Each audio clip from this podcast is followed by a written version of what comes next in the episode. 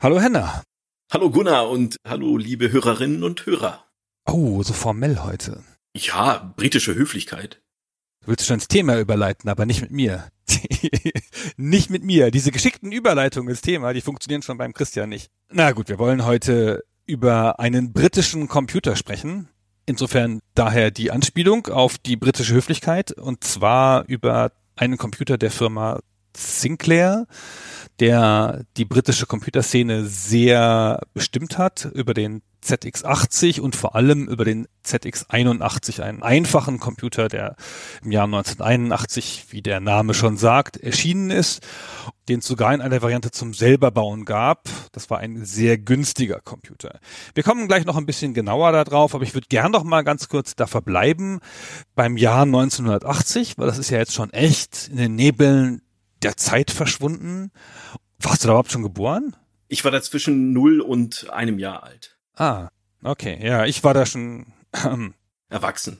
Schon groß und ich kann mich noch ganz gut ans Jahr 1980 erinnern, aber wollte nur mal so ein paar Eckdaten sagen, ehe ich jetzt hier eine Ode aufs Jahr 1980 singe.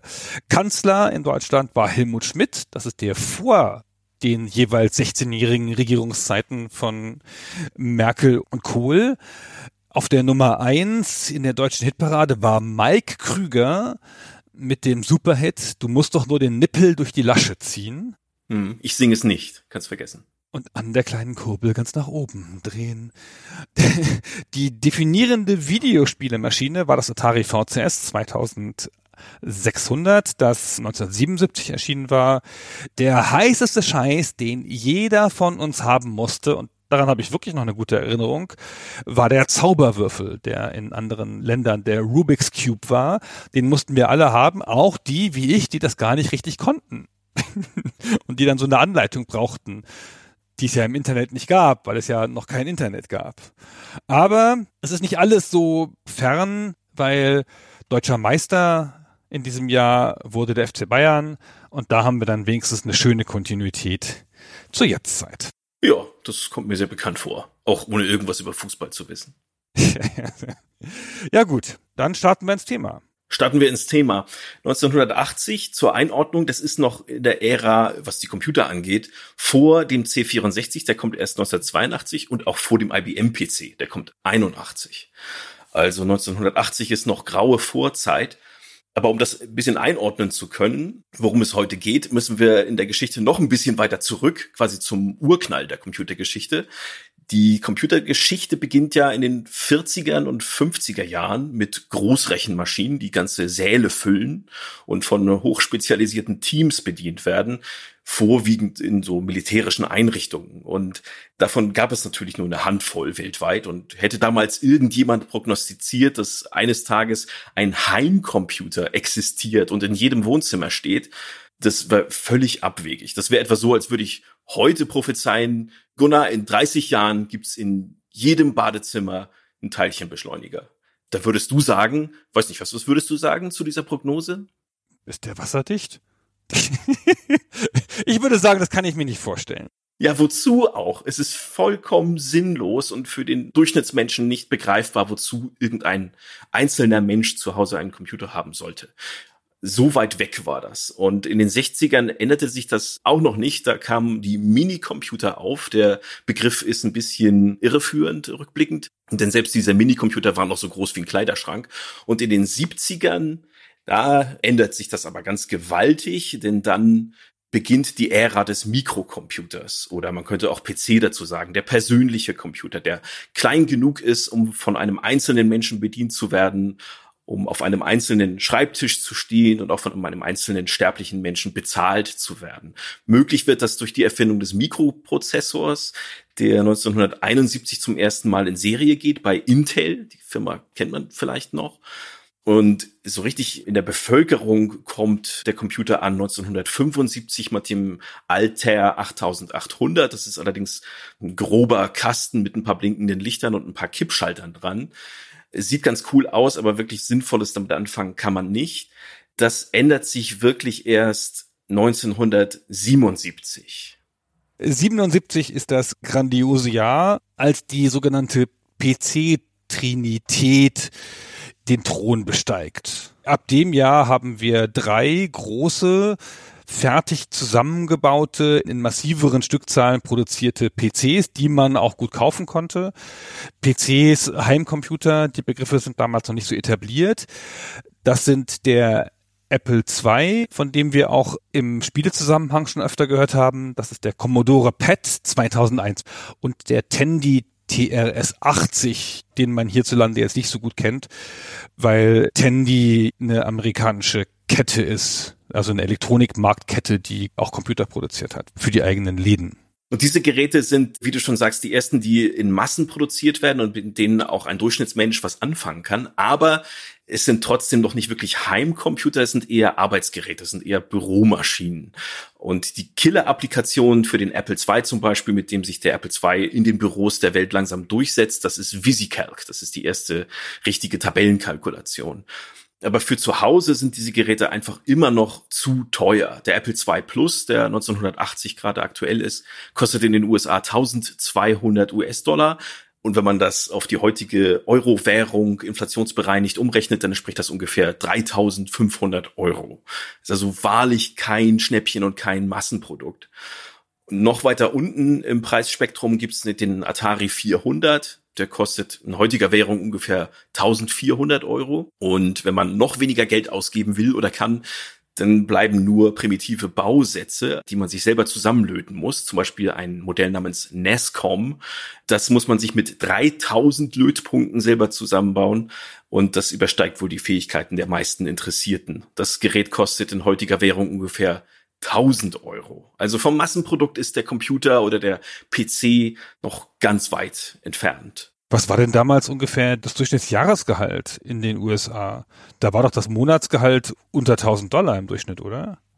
Ja, ich habe diesen Preis, weil wir heute über Großbritannien oder das Vereinigte Königreich, wie es korrekt heißt, sprechen, nur für diesen Markt rausgesucht. Also im Königreich beträgt das durchschnittliche Monatseinkommen 450 Pfund und dieser Nescom-Bausatz kostet in Großbritannien 225, also genau ein halbes Monatsgehalt.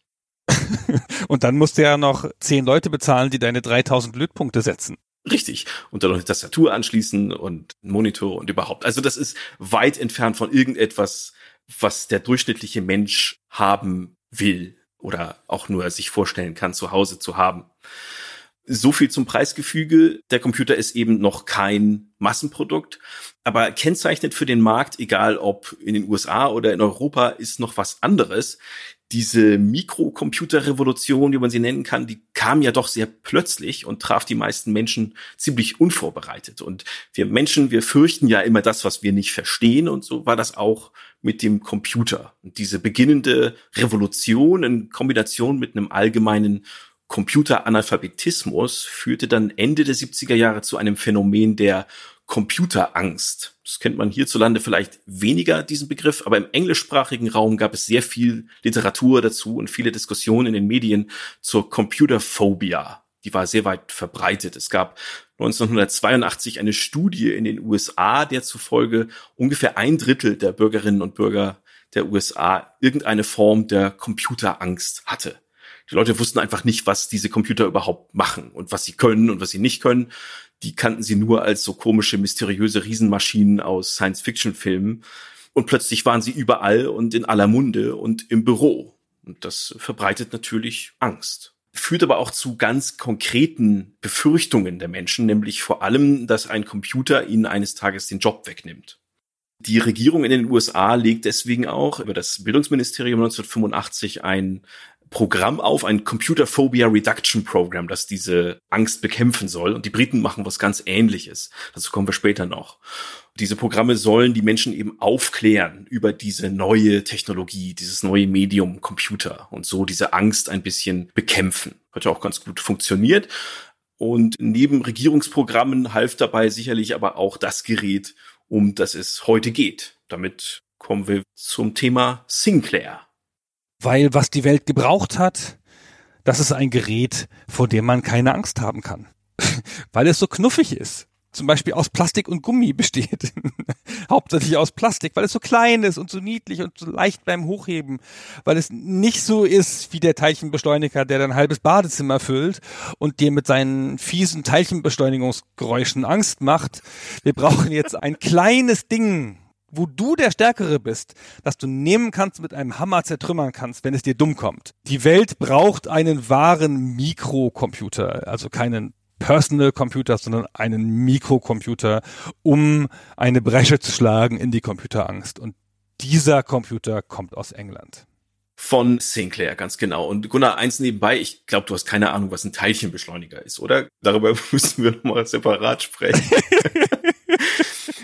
Okay, wir gehen nochmal in die ferne Vergangenheit ins Jahr 1940. Dort wird nämlich in der Nähe von London ein Herr namens Clive Miles Sinclair geboren. Sein Vater ist Ingenieur und sein Großvater auch. Und von diesen beiden scheint er ein gewisses Talent für technische Zusammenhänge und ein Fable für Mathematik zu erben. Das zeigt sich schon sehr früh. Wir würden heute sagen, der Mann ist ein Nerd. Denn es gibt viele Berichte darüber, dass er kein Interesse daran hat, rauszugehen und draußen Fußball zu spielen, wie anständige britische Jungs das ansonsten tun.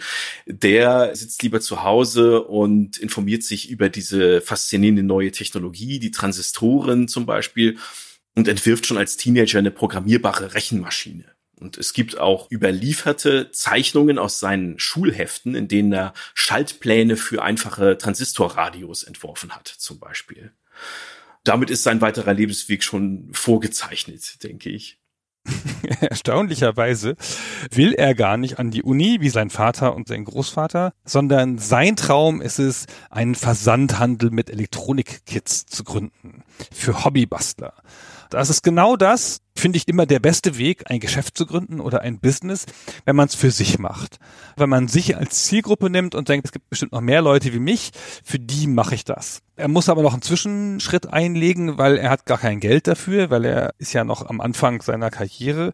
Um das Vorhaben zu finanzieren, beginnt er zu schreiben das ist offenkundig in diesen Jahren eine Möglichkeit, Geld zu verdienen, ganz anders als heute. Ja, erstaunlich.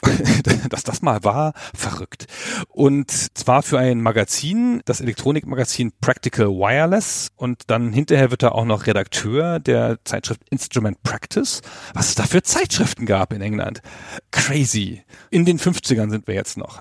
Und dann fängt er noch an, Bücher zu schreiben über den Bau von Schaltkreisen. In fünf Jahren veröffentlicht er über den Verlag Verlag Bernards Publishing 13 Bücher mit so schönen Titeln wie Transistor, Subminiature, Receivers, Handbook for the Home Constructor. Ja, hast du da mal reingeguckt in das Buch? Nee, du? Ja, ich habe nicht viel verstanden und es sofort wieder zugemacht. Viele endlose Tabellen mit Zahlen. Ich habe keine Ahnung, worum es ging, ehrlich gesagt. Und das hat er als junger Mann geschrieben. 1959 hat er damit angefangen. Da ist er 19 Jahre alt. Das ist insofern bemerkenswert, weil das hat er ja nicht studiert. Oder da gibt es auch keine Internetrecherche zu. Und da gibt es auch gar nicht viel Bücher zu. Das muss er alles so erarbeitet haben. Also durch das praktische Erarbeiten und Ausprobieren und dann aufschreiben. Ja, und seine Bücher entwickeln sich teilweise sogar zu Standardwerken. Die werden vielfach neu aufgelegt. Also in dieser kleinen Clique von Nerds, die gerne zu Hause irgendwelche Radioempfänger, Funkempfänger zusammenschrauben, wird das zu einer Art Standardwerk. Aber für ihn ist das Schreiben immer nur Mittel zum Zweck. Wie du schon gesagt hast, er will ja eigentlich Unternehmer werden und einen Versandhandel aufbauen. Er will gar nicht unbedingt als Autor in die Geschichte eingehen. Und er nutzt diese Privilegien, die er als Autor genießt, auch in seiner Arbeit als Redakteur, nutzt er die Kontakte, die er dadurch in die Halbleiterindustrie gewinnt zu solchen Herstellern wie National Semiconductor oder Ferranti oder Fairchild, große US-Unternehmen damals. Er bekommt dabei zufällig mit, dass eine dieser Firmen, die Transistoren herstellt und verkauft, einen Großteil dieser Produktion immer wegschmeißt, weil sie vermeintlich defekt ist. Über 80 Prozent Ausschuss haben die bei der Herstellung von einfachen Transistoren. Und Clive Sinclair merkt, okay, die sind gar nicht kaputt, die erfüllen nur ganz bestimmte hochgesteckte Ziele nicht, also interne Vorgaben des Herstellers.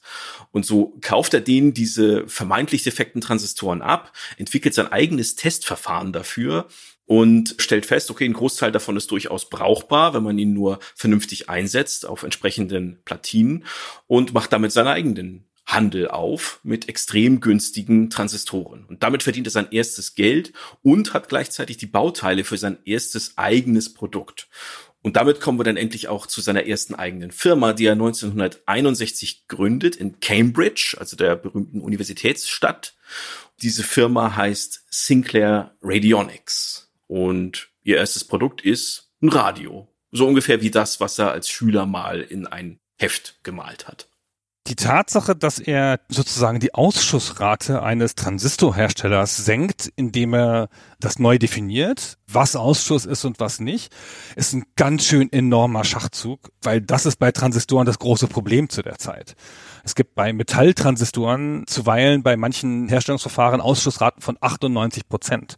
Das ist das, was die Transistoren zu der Zeit wahnsinnig teuer macht, weil man so viel produzieren muss, um so wenig funktionale Transistoren zu erhalten. Dieser Prozess ist halt total schwierig. Und die super clevere Idee, quasi am grünen Tisch, ja, ist ja keine technische Lösung, zu sehen, dass der Ausschuss nochmal unterteilbar ist in richtigen Ausschuss und, naja, für manche Zwecke geeignet, wenn man Voraussetzungen erfüllt, ist ein genialer Gedanke, der auch vorzeichnet schon, wie Sinclair über Sachen denkt und wie Sinclair an Sachen rangeht. Der ist zwar ein Nerd, aber der hat so einen Business-Kopf, möchte man sagen. Der hat so einen Blick darauf, wie solche Sachen funktionieren. Nicht nur technisch, sondern so, wie solche Sachen auch verwertbar sind kommerziell. Ja, er hat ein unwahrscheinliches Talent dafür, Bauteile extrem günstig einzukaufen und sehr sparsam einzusetzen. Das zeigt sich immer wieder bis heute, denn der Mann ist ja bis heute aktiv. Aber kommen wir nochmal zu seinem ersten Produkt. Das zeigt das nämlich auch ganz gut. Viele Maximen seines späteren Schaffens zeigen sich schon in diesem allerersten Produkt. Das ist ein Radio, ein Bausatz, damals nicht so unüblich, beworben natürlich über die Zeitschriften dieser Ära, die Elektronikzeitschriften, auch in denen, für die er schreibt. Und diese Radiobausätze sind extrem günstig. Also da werden Bausätze für vollständige Radios für wenige Pfund verkauft. Und sie sind nicht nur billig, sie sind auch kompakt. Und er nutzt auch bei einem späteren Modell diese Kompaktheit für die Werbebehauptung, er verkaufe hier das kleinste Radio der Welt. Das ist zwar gelogen, aber es ist vermutlich nah dran an der Wahrheit. Die sind ungefähr so groß wie eine Streichholzschachtel oder noch etwas kleiner. Und dieser Hang zur Miniaturisierung seiner Produkte zeigt sich eben immer wieder, auch später bei den Computern, auf die wir irgendwann ja noch zu sprechen kommen, oder auch bei anderen Produkten von Sinclair wie seinem obskuren Elektroauto. Und er hat später mal in einem Interview darauf angesprochen, gesagt, es gehe ihm gar nicht so sehr um Miniaturisierung. Seiner Meinung nach wären Dinge nicht unbedingt eleganter, wenn sie kleiner sind, aber sie wären unelegant, wenn sie größer sind als unbedingt nötig. Und ich habe viel über diese Formulierung nachgedacht, Gunnar. Ich sehe da keinen Unterschied. Ich glaube, beides sagt eigentlich dasselbe. Die Dinge müssen einfach möglichst klein sein. Das wird sich später teilweise noch rächen, aber es kommt ihm hier und da auch zugute. Unter anderem bei seinem Radio, weil er eben so schön damit werben kann, dass es klein ist. Ob das jetzt einen Mehrwert bietet, dass es so klein ist oder nicht, ist egal, es schafft erstmal Aufmerksamkeit. Ich finde, der Dreh beim Sinclair, und das sagt diese Formulierung so ungefähr, ist, dass er nicht miniaturisiert um der Miniaturisierung willen, sondern eigentlich nur um Teile zu sparen um die Produkte billiger zu machen. Das ist immer sein Ziel. Es gibt ja auch Miniaturisierungsbestreben heutzutage von, sagen wir mal, Firmen wie Apple, wo das dann wirklich drum geht, die Sachen eleganter zu machen, schöner zu machen, konsumierbarer zu machen für die Hosentasche, solche Sachen. Und dabei werden die aber nicht billiger, sondern teurer oft mit aufwendigen Herstellungsverfahren. Und das ist nicht sein Ziel. Das hat nicht eine Designfunktion per se. Er macht das dann schon elegant, weil er ein Gespür dafür hat, dass das gut aussehen kann oder gut aussehen muss. Aber er macht es, um Bauteile zu sparen. Er guckt sich immer alles an und denkt sich, na, das hat sieben Teile, geht das auch mit sechs. Ja, und wenn es mit sechs geht, geht es auch mit fünf und so weiter und so fort. Das ist sein Ziel und das passt auch ein bisschen dazu, dass er ja alles als Bausatz macht. Die Bausätze müssen natürlich auch noch einfach sein, damit sie überhaupt noch baubar sind, weil er will ja auch auf seine Anzeigen schreiben, auch Sie können das bauen. Ja, ob das stimmt oder nicht, ich glaube, das ist immer noch recht kompliziert gewesen. Man brauchte auf jeden Fall einen Lötkolben und entsprechendes Geschick, um die Dinge zusammenzubauen. Also das ist nicht so simpel wie bei Lego. Aber für die Zeit kann man es den Menschen wohl zumuten, insbesondere angesichts der Preise, die sie dafür dann nur zahlen müssen. Er hat damit einigermaßen Erfolg, genug auf jeden Fall, um das Sortiment dann noch zu erweitern, um weitere HiFi-Produkte. Das sind vor allem kleine Verstärker, auch wieder extrem klein, extrem reduziert. Später kommen dann auch Lautsprecher und ein paar Tuner dazu. Und es zieht sich durch dieses ganze Sortiment immer im Versandhandel verkauft, immer als Bausatz. Und die sind immer extrem günstig. Aber der Erfolg hält nicht ewig an, denn die Konkurrenz erstarkt insbesondere aus Japan, schlägt ihm da einiges an Gegenwind entgegen. Die japanischen Hersteller drängen auch auf den europäischen Markt und unterbieten ihn teilweise noch, was Miniaturisierung und die Preisgestaltung angeht, so dass er dann 1972 noch einen anderen Markt in Angriff nimmt, der mit Musik nun gar nichts zu tun hat. Das ist sein erster großer Clou, der auch, sagen wir mal, außerhalb der Elektronikzeitschriften für Wirbel sorgt. Das ist nämlich ein Taschenrechner, ein richtiges Massenmarktprodukt. Er baut den Sinclair Executive, einen kleinen, eleganten, schwarzen Taschenrechner, der auch noch gut aussieht. Slick sieht er aus, den möchte man in die Hemdtasche stecken oder den möchte man wie zufällig auf dem Schreibtisch rumliegen haben, wenn der Kunde kommt, weil man damit signalisiert, schauen Sie mal, wie viel Geld ich zählen muss. Ja, ich brauche einen Taschenrechner dafür. Der hat rote LEDs, der sieht cool aus und der kostet 80 Pfund auch noch viel Geld für heutige Maßstäbe, aber zu der Zeit gab es keinen Taschenrechner unter 100. Hat es noch nie gegeben, ist der erste. Ja, und bisherige Taschenrechner, die es ja an sich schon gab, passten aber eben auch nicht in die Tasche. Also nicht in eine Hemdtasche oder eine Hosentasche oder auch eine Handtasche, denn das waren Koffergeräte in der Regel. Das heißt, diese ist der erste wirklich kompakte, taschenfähige, mobile und günstige und schöne Taschenrechner. So viel auf einmal. Klar, dass das ein Riesenerfolg sein muss. Ist es dann auch. Der Erfolg ist so groß, dass die kleine Firma beträchtlich wächst 1972, als dieser Sinclair Executive auf den Markt kommt, macht die Firma noch ungefähr 760.000 Pfund Umsatz. Zwei Jahre später liegt der Umsatz dann schon bei über vier Millionen. Also vervielfacht sich der Umsatz innerhalb von ein paar Jahren nur wegen dieser Taschenrechner. Er lässt das dann mit dem Audiogeschäft auch recht bald und fokussiert sich ganz auf die Taschenrechner, bringt noch weitere Modelle auf den Markt für alle möglichen Nischenmärkte und senkt dabei auch immer weiter den Preis. Auch etwas, was sich durch das ganze Schaffen von Clive Sinclair zieht. Die Dinge werden nicht nur immer kleiner, sondern sie werden auch tatsächlich, obwohl sie besser werden, jedes Mal billiger. Du sagtest ja gerade, 72 kostete sein Executive-Modell 80 Pfund und das war schon unerhört billig. 1976 kostet sein Einstiegsmodell schon unter 5 Pfund und dann kann ihn sich wirklich fast jeder leisten. In der Tat. Also am Anfang ist der Executive ein Prestigegerät, also nicht so richtig ein Profigerät, aber ein Prestigegerät. Und dann wird das halt zu einem Massengerät. Also wirklich kann jeder haben. Aber er ist doch noch ein bisschen weit von der Weltherrschaft entfernt, obwohl dieses Geschäft ganz gut funktioniert, wieder die Japaner. Die setzen auf eine andere Technologie mittlerweile, nämlich auf LCDs, Liquid Crystal Displays, die schwarzen Zahlen auf den grauen Feldern, die wir alle kennen. Er bleibt bei LED-Anzeigen, also diesen leuchtenden Anzeigen.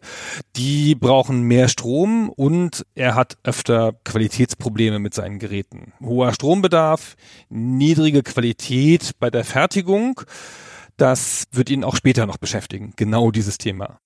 Ja, zum Beispiel jetzt im Jahr 1976, als er wieder einen neuen Markt in Angriff nimmt und zwar bietet er da eine Armbanduhr an, eine digitale Armbanduhr, die Black Watch. Digitale Armbanduhr gibt es da schon. Allerdings sind das noch relativ selten zu sehende Geräte, sehr begehrenswert, Statussymbol auf jeden Fall. Und er bietet eine Digitaluhr für 25 Pfund an. Also unerhört günstig wieder mal. Und die Black Watch, wie der Name schon sagt, ist komplett schwarz, was aber diesmal nicht nur eine Designentscheidung ist, sondern auch einen technischen Grund hat.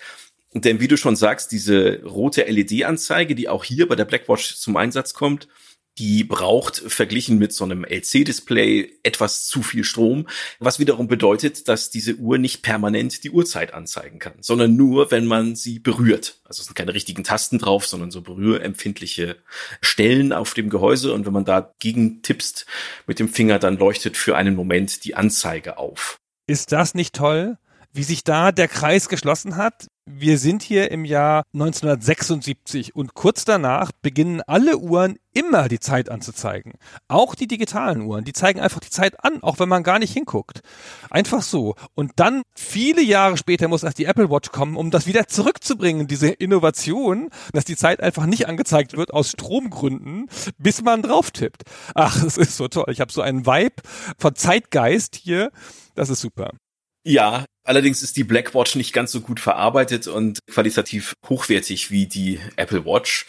Die ist tatsächlich von diversen Problemen geplagt. Einmal ist ja der hohe Stromverbrauch, denn was die Leute machen, wenn sie so eine neue Uhr haben, sie wollen sie natürlich auch vorzeigen. Das heißt, sie tippen da permanent dagegen. Die Anzeige leuchtet also fast ständig, kommt kaum zur Ruhe und die Batterie ist einigen Berichten zufolge nach ein paar Tagen leer. Laut Werbung sollte sie ein halbes Jahr durchhalten. Das erreicht sie also in der Praxis leider nicht. Es kommen noch weitere Probleme hinzu. Sie ist sehr empfindlich gegenüber statischen Entladungen und die gibt es nun mal im Alltag häufiger, wenn man über einen Teppich läuft oder sich eine Jacke anzieht oder so. Und da gibt es kleine elektrostatische Entladungen und die führen sehr schnell bei der Blackwatch dazu, dass der Zeitgeber, der Kristall, der Quarz, einfriert. Damit friert leider auch die Anzeige ein und bleibt so stehen, zeigt also permanent irgendeine Uhrzeit, die schon lange gar nicht mehr stimmt. Und das tut sie so lange, bis die Batterie leer ist. Oder, wenn man Pech hat, überhitzt und explodiert. Das passiert bei der Apple Watch, glaube ich, eher selten. Weiß nicht, ich habe keine. Meine ist noch nicht explodiert. Kann ich sagen, nicht oft. Glück gehabt. Muss allerdings dazu sagen, dass es auch Berichte im Netz gibt, die das etwas relativieren und meinen, ja, wenn es solche Probleme gab, dann lag das am Kunden, der das Ding falsch zusammengebaut hat. Denn auch die Blackwatch gibt's natürlich wieder als Bausatz. Aber so oder so, bei Sinclair stapeln sich die zurückgeschickten Exemplare, denn Sinclair bietet von Anfang an immer eine recht großzügige Kunden Dienstlösung an. Also wenn irgendwas kaputt ist, dann nimmt er das kostenlos zurück, repariert es und gibt es dem Kunden dann repariert wieder. Das ist damals noch nicht unbedingt vorgeschrieben, anders als heute. Das ist noch eine freiwillige Leistung. Und damit tut er sich aber hier keinen Gefallen, denn die zurückgeschickten Uhren stapeln sich eben in den Büros von Sinclair Radionics. Das ist nun wirklich kein gutes Geschäftsmodell, ständig nur Uhren kostenlos reparieren und an Kunden zurückschicken zu müssen. Damit verdient man kein Geld. Und so macht die Firma im Geschäftsjahr 75, 76 zum ersten Mal in ihrer Geschichte Verluste. Die Verluste sind so groß und existenzbedrohend, dass sogar der britische Staat eingreift. Es gibt da eine Behörde, die nennt sich National Enterprise Board oder kurz NEB und deren Aufgabe ist es, in Unternehmen einzusteigen und sie zu retten, die von der Insolvenz bedroht sind, wenn sie systemkritisch sind, systemrelevant irgendeiner kritischen, besonders wichtigen, kriegsentscheidenden Industrie angehören, um zu verhindern, dass die böse Konkurrenz aus dem Ausland bei der Firma einsteigt und Know-how aus Großbritannien rausführt. 1976 übernehmen sie erstmal 43 Prozent und 77 dann 73 Prozent von Sinclair Radionics und damit die Mehrheit. Ganz schön crazy. Das ist so ein Anachronismus. Das NEB, dieses National Enterprise Board, das gab es nur fünf oder acht Jahre lang in UK, das hat eine Labour-Regierung eingeführt, genau mit dieser Prämisse, die du eben genannt hast. Die haben sich dann an verschiedenen Firmen beteiligt und dann kamen irgendwann die Tories wieder dran unter Thatcher und dann war denen das zu sozialistisch und dann haben sie es gleich wieder abgeschafft. Aber hier hat jetzt Sinclair seine Firma, die in Schwierigkeiten war, gerettet bekommen, kriegt dann auch Geld dafür, falls er bis jetzt noch nicht fett ausgecasht hat. Jetzt könnte er auch Privatmann werden, nehme ich an zu diesem Zeitpunkt und er kann jetzt ein bisschen loslassen, weil das ist ja halt so ein Tausendsasser und so ein Control Freak, aber er bezeichnet sich ja selbst als Erfinder. Er hat sich, glaube ich, auch nicht so richtig als Geschäftsmann gesehen oder als derjenige, der, keine Ahnung, kontrolliert, ob die Firma genug Druckerpapier eingekauft hat oder sowas. Er fokussiert sich jetzt vollkommen auf die Entwicklungsarbeit und muss das alles absegnen lassen vom NEB. Die muss jetzt immer die Herren fragen, ob er das noch wirklich entwickeln darf. Und in den 70ern will er schon ein Elektroauto bauen. Das ist so cool. Dafür geben sie ihm kein Geld, weil das ist ja Unsinn. Es wird ja niemals Elektroautos geben. Wäre auch wahrscheinlich auch ein bisschen zu früh gewesen. Aber er will einen mobilen Fernseher machen, an dem er auch schon seit Jahren rummacht. Den hat er sogar schon mal auf einer Messe gezeigt. 1936 1960, also viele Jahre früher, kam aber nie auf den Markt, immer wieder verschoben und so. Und 1977 bringt das jetzt mit dem Geld der NEB endlich raus. Das Microvision. Ja, das ist ein mobiler Fernseher, zwei Zoll groß, Schwarz-Weiß-Bild natürlich, für den es nicht so wirklich einen großen Bedarf gibt. Niemand hat danach gefragt, aber irgendwie ist er von dieser Idee besessen. Bleibt es auch danach, entwickelt dann in den nächsten Jahren einem Nachfolger. Der kommt nun also 1977 auf den Markt, ist ein eher mäßiger Erfolg. Es gibt da widersprüchliche Angaben, wie viele davon verkauft wurden.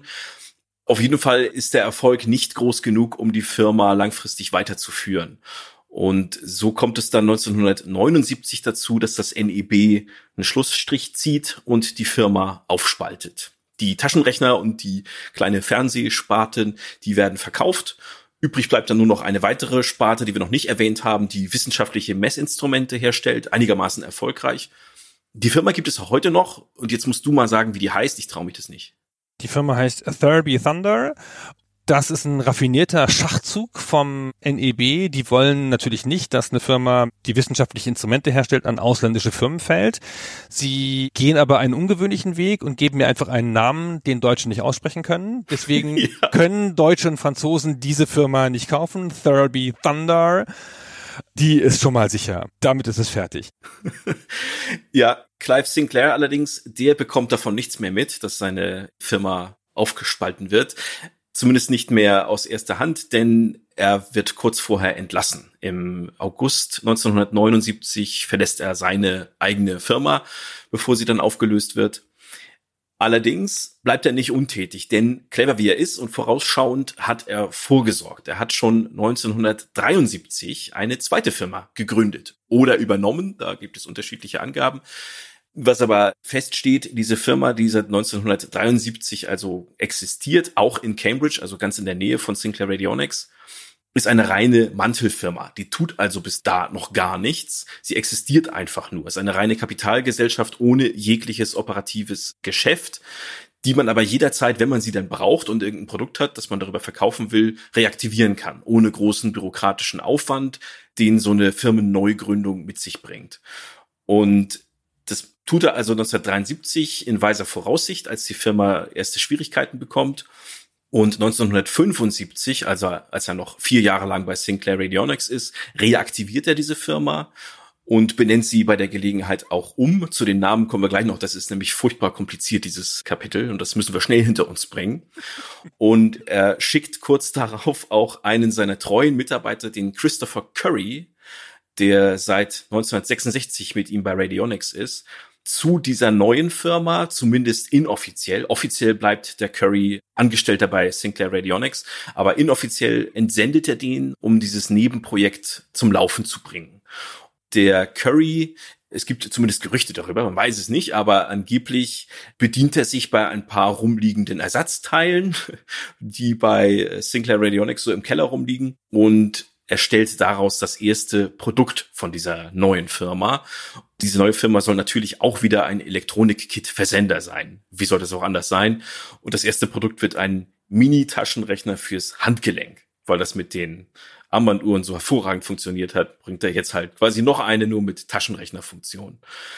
Diese Firma, die er hier aufzieht, die kennen wir heute als Sinclair Research. So heißt sie bis heute, die existiert nämlich auch noch aber gegründet wird sie als Abel's Deal. Und jetzt müssen wir kurz zu den anderen Namen kommen, Gunnar, damit wir das hinter uns bringen. Also diese Firma heißt 73 Abel's Deal. Als sie dann reaktiviert wird, im Februar 75 heißt sie Westminster Mail Order. Der Name sagt zumindest, wo die Reise hingeht. Also es geht um den Postversand. August 75 heißt sie dann Sinclair Instrument 77 heißt sie kurzfristig Science of Cambridge. 79 Sinclair Computers. Warum? Dazu kommen wir gleich. Es geht nämlich um Computer. Spoiler. Und im März 1981 bekommt die Firma dann schließlich ihren finalen Namen als Sinclair Research. Und der Einfachheit halber reden wir jetzt einfach nur noch von Sinclair Research, auch wenn die Firma zeitweise eben anders heißt. Und Gunnar, das ist so kompliziert. Es erschwert die Recherche zu diesem Thema ungemein, weil so viele Quellen die Firmennamen durcheinander würfeln. Also auch in der deutschen Wikipedia zum Beispiel findest du in einem Artikel über Sinclair Research die Aussage, die Firma sei gegründet worden als Sinclair Radionics, was ja aber seine andere Firma ist, die mit Sinclair Research gar nichts zu tun hat. Und auch die britische Wikipedia oder die englischsprachige Wikipedia bringt die beiden Firmen ständig durcheinander. Es ist ein Durcheinander. Ich weiß nicht, warum er uns das antut. es ist aber auch schwierig einfach. Aber ist wurscht, solange Sinclair heißt, ist es auch Sinclair drin, die meiste Zeit jedenfalls. Und wir sagen einfach Sinclair und ja. hängen noch ein kleines Research dran, damit man ungefähr weiß, wo man ist. Aber eigentlich ist die ganze Geschichte, auch wenn sich da die Firmen überschneiden, es ist immer Sinclair, der erfindet Sachen, die haben was mit Elektronik zu tun und die werden zusammengebaut und sind versendefähig. Eigentlich zieht sich das die ganze Zeit durch. So, jetzt kommt also Sinclair Research oder kurz nur noch Sinclair, die andere Firma. Vergessen wir, die gibt es jetzt ja nicht mehr. Und nun kommt es auch demnächst, versprochen, zu Computern. Die neue Sinclair-Firma verkauft also erstmal diese Handgelenk-Taschenrechner. Die sind ein völliges Desaster, die funktionieren überhaupt nicht. Aber irgendwie bringen sie doch genug Geld rein, dass diese neue Firma überlebt. Allerdings bringt Clive Sinclair auch sein eigenes Vermögen mit ein. Er verkauft auch sein Haus und sein Rolls Royce, um genug Kapital aufzubringen für diese neue Firma und bringt sie langsam ans Laufen. Währenddessen gibt es anderswo in Cambridge jemanden, der nicht so sehr in der Vergangenheit behaftet ist, sondern mehr an die Zukunft denkt, und zwar an den Computermarkt. Und das ist ein Student namens Ian Williamson. Und der hat die Vision eines Computers, okay, eines Computerbausatzes, aber immerhin für unter 100 Pfund. Und das ist völlig illusorisch zu dieser Zeit, wie wir gesehen haben, denn Ende der 70er Jahre kosten Computer nun mal wesentlich mehr. Es gibt auch in Großbritannien oder insgesamt in Europa nur wenig von diesen revolutionären Maschinen, wie sie in den USA auf dem Markt sind. Du hast sie ja genannt, die Trinität, die große PC Trinity. Die gibt es zwar in Europa auch, aber überwiegend als teure Importe. Also Apple zum Beispiel, Apple Computer, wie die Firma damals noch heißt, hat bis 1981 nicht mal eine Europavertretung. Also für die ist der europäische Markt nicht wirklich relevant. Aber dieser Ian Williamson, der merkt, okay, es gibt so ein paar Nerds, die sich diese super teuren Computer aus den USA importieren oder mit diesen schrecklichen Bausätzen hantieren, da ist auf jeden Fall Potenzial in dem Markt. Und deswegen ersinnt er die Idee eines Computerbausatzes, der so billig ist wie keiner zuvor und eben unter 100 britische Pfund kosten soll. Er baut einen Prototyp auf Basis eines 8-Bit-Prozessors von National Semiconductor und stückt die Platine mit 256 Byte RAM 256 Byte wohlgemerkt. Nichts mit Kilo oder Giga oder Terra, sonst was. Für die Ein- und Ausgabe nutzt er die Tastatur und die LED-Anzeige eines Taschenrechners. Und das ist ein Modell von Sinclair Radionics. Und als sein Prototyp eines sehr primitiven, aber doch brauchbaren oder zumindest programmierbaren Computers fertig ist, stellt er diesen Prototyp 1977 Clive Sinclair vor. Der ist zu der Zeit noch bei Sinclair Radionics. Zu dem Treffen bringt der Clive Sinclair seinen Kollegen Chris Curry mit, der gerade ja die neue Firma aufzieht, die dann später eben Sinclair Research heißt. Und der Chris Curry, der ist total begeistert. Der erkennt das Potenzial, der weiß, okay, Computern gehört irgendwie die Zukunft, da müssen wir was machen. Das ist auf jeden Fall zukunftsträchtiger als dieser Handgelenk-Taschenrechner, für den er sich wohl auch ein bisschen schämt, wie in späteren Interviews rauskommt.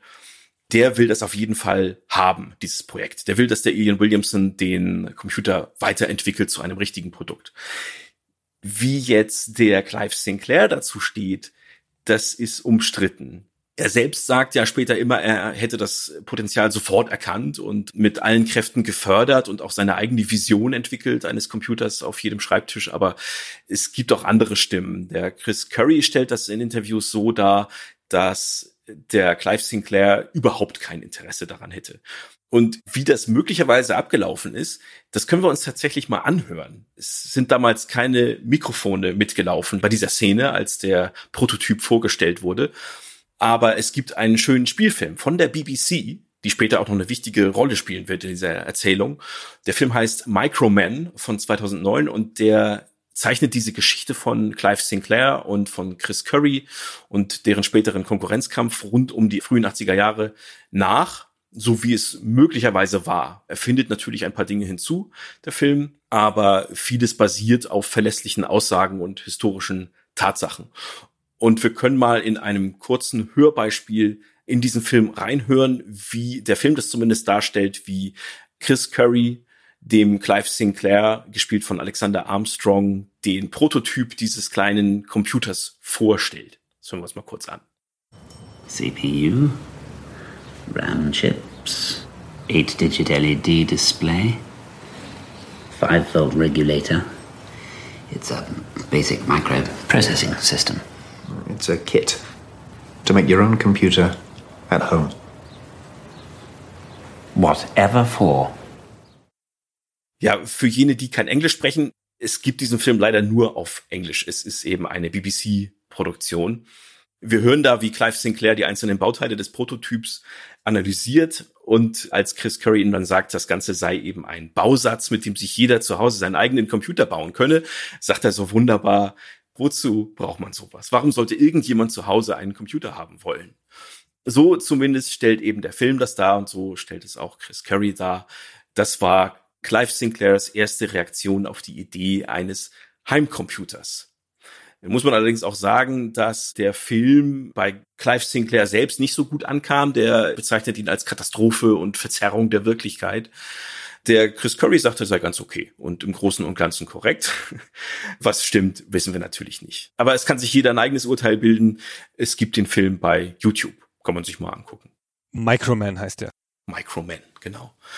Was unstrittig ist, ist das Ergebnis. Jedenfalls, dass Chris Curry bei Sinclair Research den Prototyp von Ian Williamson weiterentwickeln lässt. Die Entwicklung geht dann später weg von dem Williamson an National Semiconductor selbst, die dann nicht nur den Prozessor liefern, sondern auch alle anderen Bauteile aus einer Hand. Und das Ergebnis kommt dann auf den Markt im Februar 1978. Und jetzt, Gunnar, sind wir endlich mal bei Computern. Das Gerät heißt MK14. MK steht für Microprocessor Kit. Und das ist eben genau das, ein Computerbausatz zum selberlöten. Es ist nicht so richtig, wie man sich einen Computer vorstellt heutzutage. Es ist mehr so wie die frühen Versionen des Raspberry Pi. Das ist eher ein Programmierwerkzeug, ein Lernwerkzeug, ein Bastelsatz. Also irgendwas, wo der Weg das Ziel ist und nicht irgendwas, was man jetzt schnell IKEA-mäßig zusammenbaut und dann lange nutzt. Das ist was, um sich damit beizubringen, wie sowas funktioniert. Es kostet aber bloß 40 Pfund und die Leute warten drauf, gibt eine Warteliste, das wird bestellt, die Leute sind begeistert. Es ist halt von begrenzter Funktionalität. Aber Mai, ja, es ist halt schon was Neues, was es so in der Welt nicht gibt. Es wird dann eine Zeitschrift gegründet. Damals hat man ja noch für alles Zeitschriften gegründet, für neue Geräte. Die Personal Computer World, die Elektronikzeitschrift Practical Electronics nennt den MK14 1979 eine der bemerkenswertesten Revolutionen in der Computertechnik und ein Meilenstein von unschätzbarem Ausmaß. Geht's noch eine Nummer größer? Der Autor hat wahrscheinlich das Gerät kostenlos bekommen und vor allen Dingen nicht nur in der Basisversion, sondern auch noch mit Erweiterungen, die später noch dafür erscheinen, nämlich ein Kassettenlaufwerk und eine TV-Schnittstelle. Da wird es dann schon richtig ein bisschen computerig. Aber trotzdem, selber löten ist da noch angesagt. Genau. Es gibt auch noch keine richtige schreibmaschinenartige Tastatur, sondern nur so ein paar Tasten wie auf einem programmierbaren Taschenrechner. Also es ist von überschaubarem Nutzen und auch der Erfolg ist noch überschaubar. Er ist überraschend für die Firma, doch sehr groß, aber aus heutiger Sicht sind maximal 50.000 verkaufte Exemplare jetzt auch nicht so der Riesenhit. Aber zumindest zeigt der MK14 auch dem kritischen Clive Sinclair, dass man mit diesen Mikrocomputern, so hässlich und nutzlos sie auch sein mögen, wie er selbst angeblich sagt, dass man damit tatsächlich Geld verdienen kann. Chris Curry, der ist richtig begeistert davon. Der will unbedingt den MK14 weiterentwickeln zu einem richtigen Heimcomputer, also zu etwas, was wir heute auch als Computer bezeichnen würden. Etwas, was vielleicht sogar dem Apple II Konkurrenz macht oder so. Aber Clive Sinclair ist angeblich zumindest nicht so begeistert von der Idee. Er ist zwar selbst überrascht davon, dass man damit tatsächlich Geld verdienen kann, aber so viel investieren will er dann auch nicht. Der Chris Curry hat aber größere Ambitionen und deswegen verlässt er die Firma gegen Ende 78 und gründet seine eigene Firma. und kurz darauf noch eine, die kennen wir als Acorn Computers. Deren erstes Modell ist der Acorn System One von 79 und der sieht halt aus wie ein verbesserter MK14. Die Firma Acorn wird später noch relevant, also im Hinterkopf behalten. Acorn bzw. Chris Curry, das sind nicht die einzigen, die positiv überrascht sind vom Erfolg des MK14 und da großes Potenzial sehen. Denn auch die alte Firma von Clive Sinclair, Sinclair Radionics, die es ja noch gibt zu dieser Zeit und unter der Herrschaft des NEB steht, die beginnt mit der eigenen Entwicklung eines Computers, eines eigenen PCs, der ein richtiger Apple II-Gegner werden soll, eines High-End-PCs. Das NEB gibt da grünes Licht für die Entwicklung investiert auch einiges an Geld. Der Clive Sinclair, der ist ja noch bei der Firma, ist aber bei dieser Entwicklung nicht involviert, denn dem wird recht schnell klar, so einen Computer kann man nicht für unter 100 Pfund verkaufen. Das ist nichts für den Massenmarkt und dann nichts für den Mann auf der Straße, wie er das sagt. Deswegen interessiert ihn das nicht. Nach der Auflösung von Sinclair Radionics dann 79 geht dieses Projekt von dem ersten Sinclair PC an eine andere Firma, an die Firma Newbury, die ebenfalls durch das NEB kontrolliert wird. Und dort erscheint dieses Modell dann 1982 als New Brain. Ist nicht wirklich ein Apple II-Gegner, aber einigermaßen erfolgreich.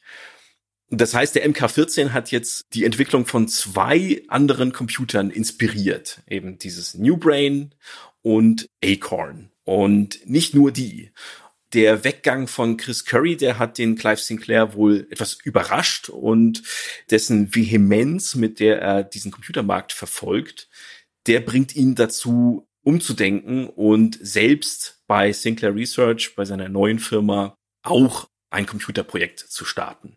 Und jetzt wird's interessant, denn jetzt nähern wir uns so langsam dem eigentlichen Gegenstand dieser Folge. Im Mai 1979 beginnt er also dieses Computerprojekt bei Sinclair Research. Diesen historischen Moment können wir uns mal anhören, so zumindest wie er in Microman in diesem BBC-Spielfilm dargestellt wird. Is the personal computer not a desirable notion? Something every citizen would quietly crave if he actually knew what it was. This is my vision. A computing device in every home in Britain. Ja, wir hören hier eine kurze Ansprache von Clive Sinclair, mit der er dieses Computerprojekt ausruft und seine Vision formuliert eines Computers in jedem britischen Haushalt. Was einige sehr erstaunt im Raum, ganz offensichtlich. Zumindest zeigt der Film das so. Denn das ist zu der Zeit immer noch eine ungewöhnliche Idee.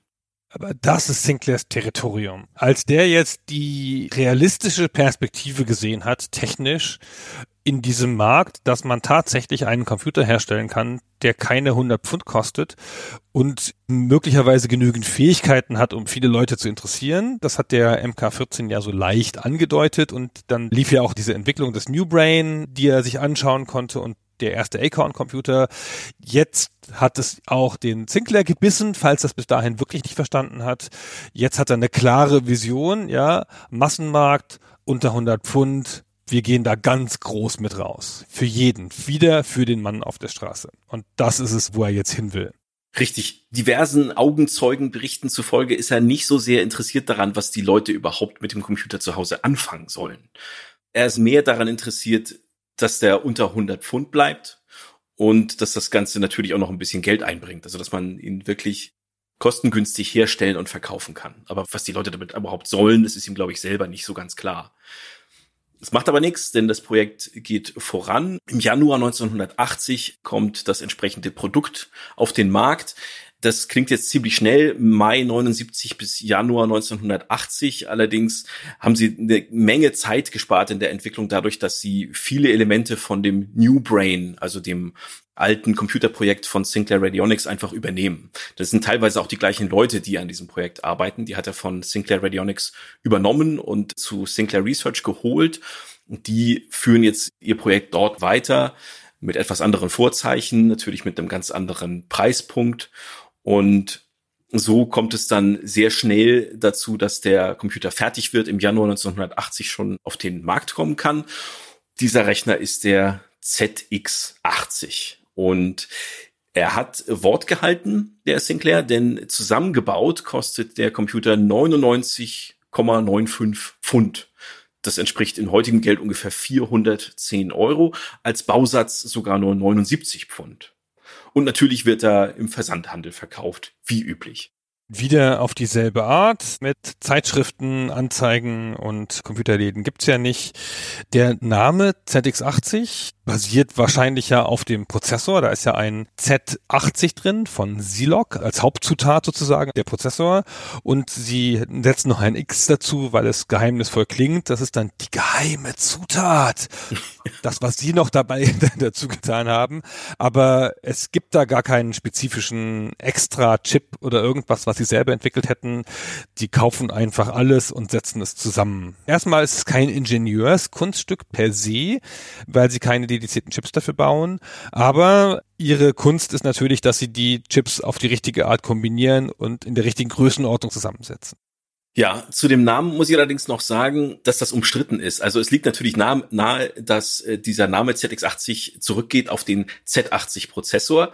So stellt es auch der Designer des Gehäuses dar, der Rick Dickinson, der Designer. Aber es gibt noch eine andere Darstellung. Clive Sinclair selbst sagt, die Zahl 80 geht zurück auf das Erscheinungsjahr 1980.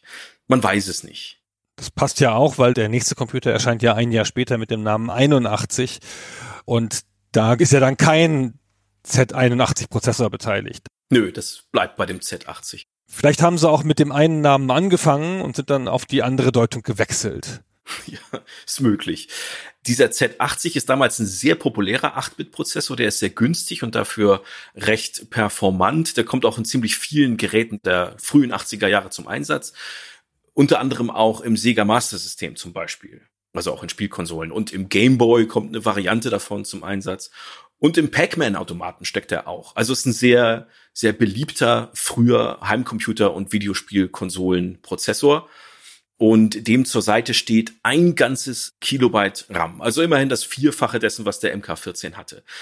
Damit kann man jetzt nicht so viel anfangen, aber es reicht, um einfache Programme zu schreiben dazu passt, dass das Betriebssystem oder zumindest der Kommandozeileninterpreter, der da auf dem ROM-Chip sitzt, der quasi ins Gerät eingebaut ist, ist die Programmiersprache BASIC oder ein sehr einfacher Dialekt dieser Programmiersprache. Es gibt ja sehr viele verschiedene BASIC-Varianten, die miteinander nicht unbegrenzt kompatibel sind und dieser Dialekt nennt sich Sinclair Basic und sitzt auf einem vier Kilobyte großen ROM-Baustein. Das ist ein stark vereinfachtes Basic. Es muss ja mit einem Kilobyte RAM zurechtkommen. Und entsprechend primitiv ist das, was der Computer damit auch anstellen kann. Der hat auch keinen Grafikchip, wie du gesagt hast. Das heißt, alles, was er ausgibt, sind Zeichen, Schriftzeichen, aber es gibt auch ein paar ganz einfache zeichenbasierte Grafiken, wenn man so will. Also der Zeichensatz, den der Computer eingebaut hat, der bietet nicht nur Buchstaben und Zahlen und Sonderzeichen, sondern auch einfache kleine Blöcke, die man auf dem Bildschirm dann beliebig arrangieren und so zu Grafiken zusammenbauen kann. Das Ganze in Schwarz-Weiß und nicht für einen Monitor, sowas gibt's nicht, sondern der ZX80 hat einen Antennenausgang, funktioniert also nur an einem Fernseher. So muss man den Fernseher also mitbringen. Wenn man Programme laden will oder selber welche schreiben und abspeichern, muss man ein Kassettenlaufwerk anschließen, also einen Kassettenrekorder. Auch den muss man selber mitbringen oder separat kaufen. Der ist nicht im Lieferumfang enthalten. Und er kann nicht nur keine richtige Grafik und keine Farben ausgeben, sondern auch keinen Ton. Das Ding ist komplett still. Das klingt jetzt sehr simpel und das ist es auch. Es ist fast unbrauchbar als Computer. Aber man muss schon mal würdigen, wie clever das ist. Sie nehmen nicht das Standard Basic, zu der Zeit ist ja Microsoft schon groß im Basic-Geschäft, sondern machen eine runtergedampfte eigene Variante, weil sie es da besser kontrollieren können. Genau für ihre Zwecke. Das ist ja was, was sie davor noch nicht gemacht haben, dass sie soweit Eigenentwicklungen machen. Und dieser Zeichensatz mit seinen einfachen Blockmustern, seinen Zeichen, das ist halt auch nicht der übliche ASCII-Zeichensatz, sondern wirklich auch ein Ersatz quasi dafür, dass der keine Grafik kann. Und das ist schon den Mangel sehr kreativ verwaltet. Da machen sie relativ viel draus aus der Tatsache, dass ihr Gerät nichts kann, indem sie ein paar clevere Designentscheidungen treffen. Ja, und damit man überhaupt irgendwas halbwegs Sinnvolles damit anfangen kann, trotz dieser reduzierten Technik liegt auch ein schönes Handbuch bei, das nicht nur den Computer beschreibt, sondern auch quasi einen kompletten Basic-Kurs enthält. Also wer dieses Gerät kauft, der muss erstmal das Handbuch wirklich studieren und die Basic-Programmiersprache lernen und dann kann er auch was mit dem Gerät anfangen. Die Tastatur spielt auch eine wichtige Rolle, auf die werden wir heute sicherlich noch häufiger eingehen. Die ist ins Gerät eingebaut. Die muss man also anders als den Fernseher nicht separat anschließen, sondern die ist direkt drin. Und das ist schon erstaunlich, wenn man bedenkt, wie klein dieses Gerät ist. Denn hier kommt wieder dieser Miniaturisierungswahn von Clive Sinclair zum Tragen. Das Gehäuse von dem ZX80 ist 174 mal 218 Millimeter groß, also das ist die Fläche, die es belegt, das Gerät, und damit ist es ungefähr so groß wie ein Taschenbuch. Und die Tastatur, die ist ungefähr so groß wie ein Smartphone, würde ich sagen da stecken 40 Tasten drin, von denen dann einige bis zu dreifach belegt sind, um alle Funktionen unterzubringen. Das ist schon sehr reduziert und es ist auch keine Tastatur, auf der man gerne arbeitet, weil sie keinen Tastenhub hat. Also es sind keine Tasten, die man wirklich runterdrücken kann. Hub ist ja total lustig gesagt bei der Folientastatur. Folientastatur hat natürlich gar keinen Hub, ist klar, aber die haben auch nicht mal einen Druckpunkt. Es gibt ja heutzutage noch Folientastaturen und die haben dann in der Mitte alle so einen kleinen Genubbel, damit du weißt, auf welcher Taste du bist. Und dann kannst du diesen Genubbel so knirschend eindrücken. Und nichts davon hast du hier. Es gibt kein Feedback, das dir sagt, dass diese Taste gedrückt ist, wenn du es nicht auf dem Bildschirm siehst. Es ist sehr leicht, sich damit zu vertippen. Und du musst ja, weil die Tasten mehrfach belegt sind, hast du schon gesagt, auch immer mehrere Tasten drücken in der Regel. Richtig. Ohne Shift und Function kommt man kaum klar. Also es ist keine Freude, auf dieser Tastatur zu arbeiten, muss ich ehrlich sagen. Es gibt ja auch andere Beispiele aus der Computergeschichte, wo solche Tastaturen zum Einsatz kamen. Zum Beispiel beim Atari 400. Die sind einfach nie beliebt. Die fühlen sich furchtbar an, sie sind unpräzise ist nicht schön. Aber es ist natürlich auch eine Kostenfrage und diese Tastatur ist extrem günstig und sie ist abwaschbar. Wenn man draufkleckert, dann kann man sie leicht abwischen. Damit werben sie auch tatsächlich. Aber sie machen, wie beim Basic und beim Zeichensatz, machen sie eine Sache, die ganz clever ist. Sie belegen die Tasten mehrfach, haben wir schon gesagt, aber sie belegen die Tasten nicht nur mit Zeichen mehrfach, sondern sie belegen die Tasten auch noch mit einem Befehlssatz. Das heißt, die Basic-Befehle, die man braucht, um zu programmieren, liegen auch nochmal komplett auf Tasten. Das heißt, wenn man zum Beispiel den Befehl return machen will, dann kann man auch das Y drücken und für print das P. Man muss dann diese Wörter nicht ausschreiben. Und ich glaube, dafür waren die Leute sehr dankbar. Ja, je weniger Zeit man mit dieser Tastatur verbringen muss, desto besser. Es ist allerdings sehr umstritten. Wer sich mit Basic ein bisschen auskennt und einfach drauf losprogrammieren will, der wird daran scheitern, denn er kann eben nicht den Befehl print eingeben, so wie er es gewohnt ist mit P-R-I-N-T. Nee, er muss die zugehörige Taste finden und drücken. Also man kann Print gar nicht eingeben. Man muss diese Taste verwenden. Es ist also nicht nur ein Shortcut, es ist Pflicht. Das wird beworben als besonders einstiegsfreundlich. Und das ist es in gewisser Weise natürlich auch, weil man nicht im Handbuch nachgucken muss, welche Befehle es eigentlich gibt. Sie sind ja direkt vor einem, im Sichtfeld, auf der Tastatur. Andererseits ist es vor allem eine Kostenfrage, denn so wird Arbeitsspeicher und Programmspeicherplatz gespart, weil jeder Befehl so nur ein Byte belegt. Also Print würde ja normalerweise fünf Zeichen, also fünf Byte belegen. So belegt es eben nur P und damit ein Byte. Also auch wieder clever reduziert. Das ist halt was, was der Clive Sinclair wirklich gut drauf hat. Aber diese fürchterliche Tastatur ist nicht das einzige Problem, das der ZX80 hat. Ein Kilobyte RAM ist nun mal sehr wenig, das haben wir schon erwähnt, denn dieses Kilobyte RAM, das kann man ja auch nicht vollständig nutzen, weil das Basic selbst auch einen Teil davon belegt. Das kennt man ja vom C64, wenn man den einschaltet, sagt er ja auch 38.000 Byte frei oder so. Der Rest wird durch das Basic belegt von den 64 Kilobyte. Und so ist es hier auch. Aber das ist nicht das einzige Problem, sondern auch der ganze Bildschirminhalt, also der Grafikspeicher, wenn man so will, der liegt auch im Arbeitsspeicher. Das heißt, wenn der Bildschirm komplett gefüllt ist, dann bleiben fürs eigentliche Programm, das im Hintergrund läuft, nur noch ungefähr 380 Byte übrig. Und dann wird's schon echt eng im Arbeitsspeicher. Da braucht man dann schon, wenn man was Sinnvolles damit anstellen will, eine Erweiterung und die gibt es dann auch bald. Es gibt eine Sinclair Speichererweiterung, die man einfach hinten ansteckt.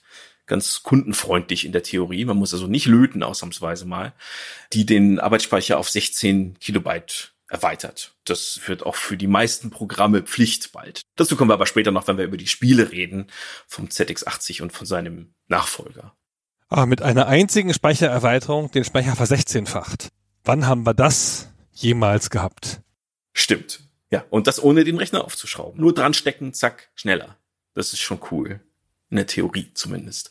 Dass das eigene Probleme mit sich bringt, dazu kommen wir später auch nochmal, wenn wir über den ZX81 etwas genauer reden. Der ZX80 ist aber nun mal ein typisches Sinclair-Produkt und das heißt nicht nur, dass er klein ist und durchaus hübsch aussieht, muss man sagen, zumindest verglichen mit dem MK14, der einfach nur eine nackte Platine war, mit ein paar Drähten.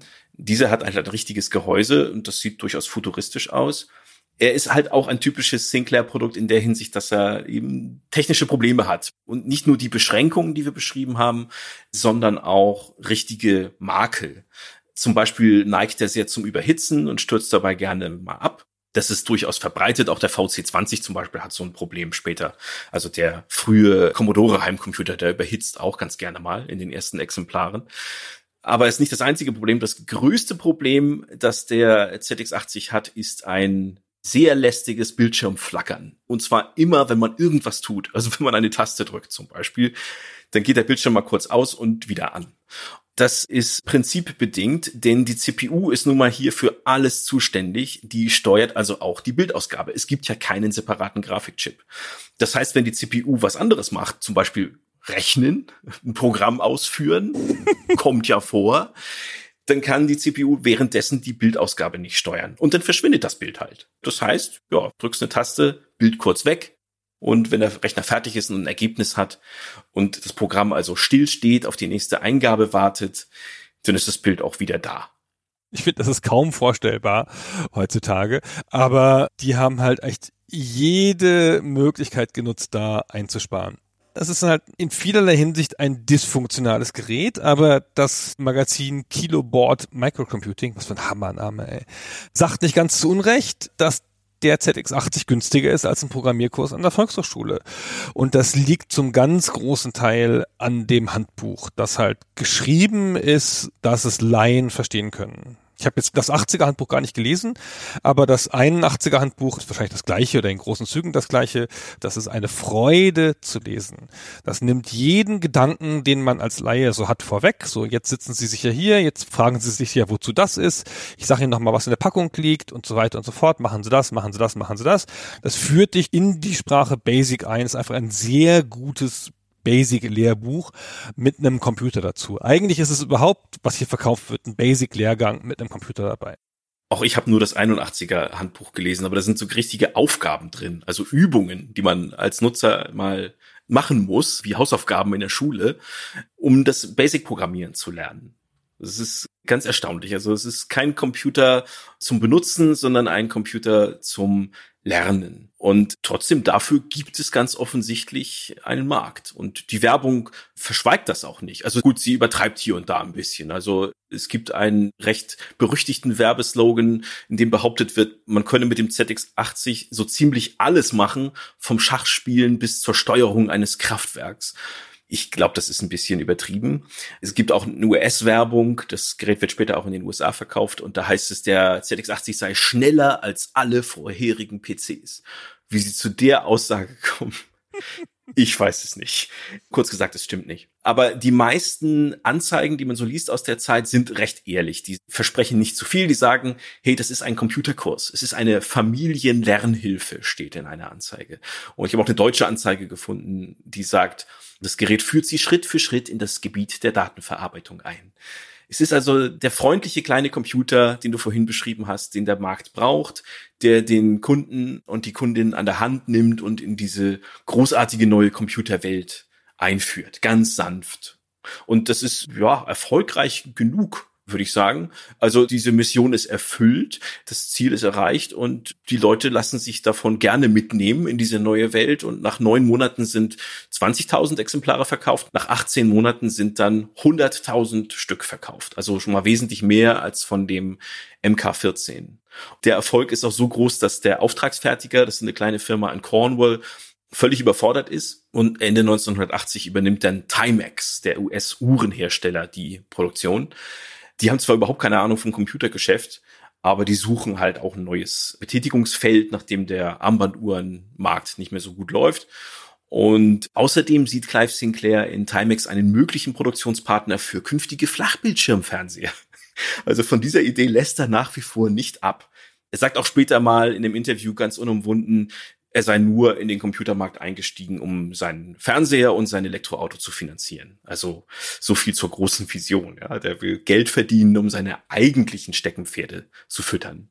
Timex ist vor allen Dingen auch eine amerikanische Firma mit Zugang zum amerikanischen Markt.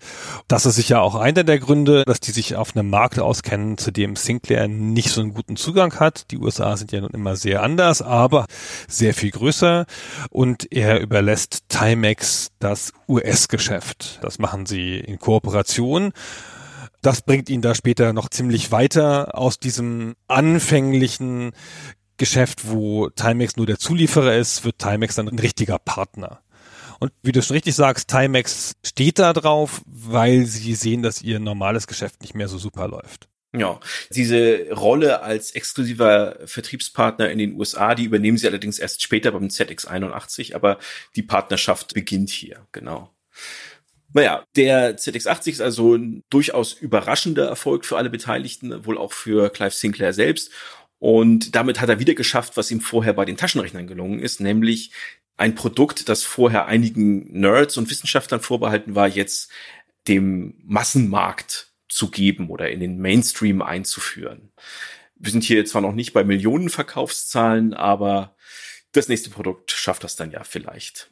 Auch die BBC, die merkt, dass sich was tut auf diesem wachsenden Computermarkt also die BBC ist ja, für die, die es nicht wissen, das britische öffentlich-rechtliche Fernsehen oder allgemein öffentlich-rechtlicher Rundfunk. Und die BBC fasst 1980 einen Plan, um die britische Bevölkerung aufzuklären über diese Mikrocomputer-Revolution und ihnen diese Computerangst zu nehmen, die wir vorhin beschrieben haben. Dazu plant sie die Produktion eines Fernsehprogramms, einer zehnteiligen Reihe. The Computer Program heißt das, das 1982 in Serie geht bei der BBC. Und dieses Programm soll den Menschen das Phänomen Computer und auch das Programmieren beibringen und ihnen so die Computerangst nehmen. Ein Problem, auf das die Produzenten dieser Show stoßen, als sie mit ihren Planungen beginnen 1980, ist, dass es so viele verschiedene Heimcomputer-Standards gibt, die alle zueinander inkompatibel sind. Also der ZX80 der ist ja nun mal nicht der einzige mit Basic. Die anderen nutzen das auch, aber sie sind eben nicht miteinander kompatibel. Wenn man aber den Zuschauern jetzt beibringen will, wie sie programmieren sollen mit Basics, dann brauchen sie einen einheitlichen Standard.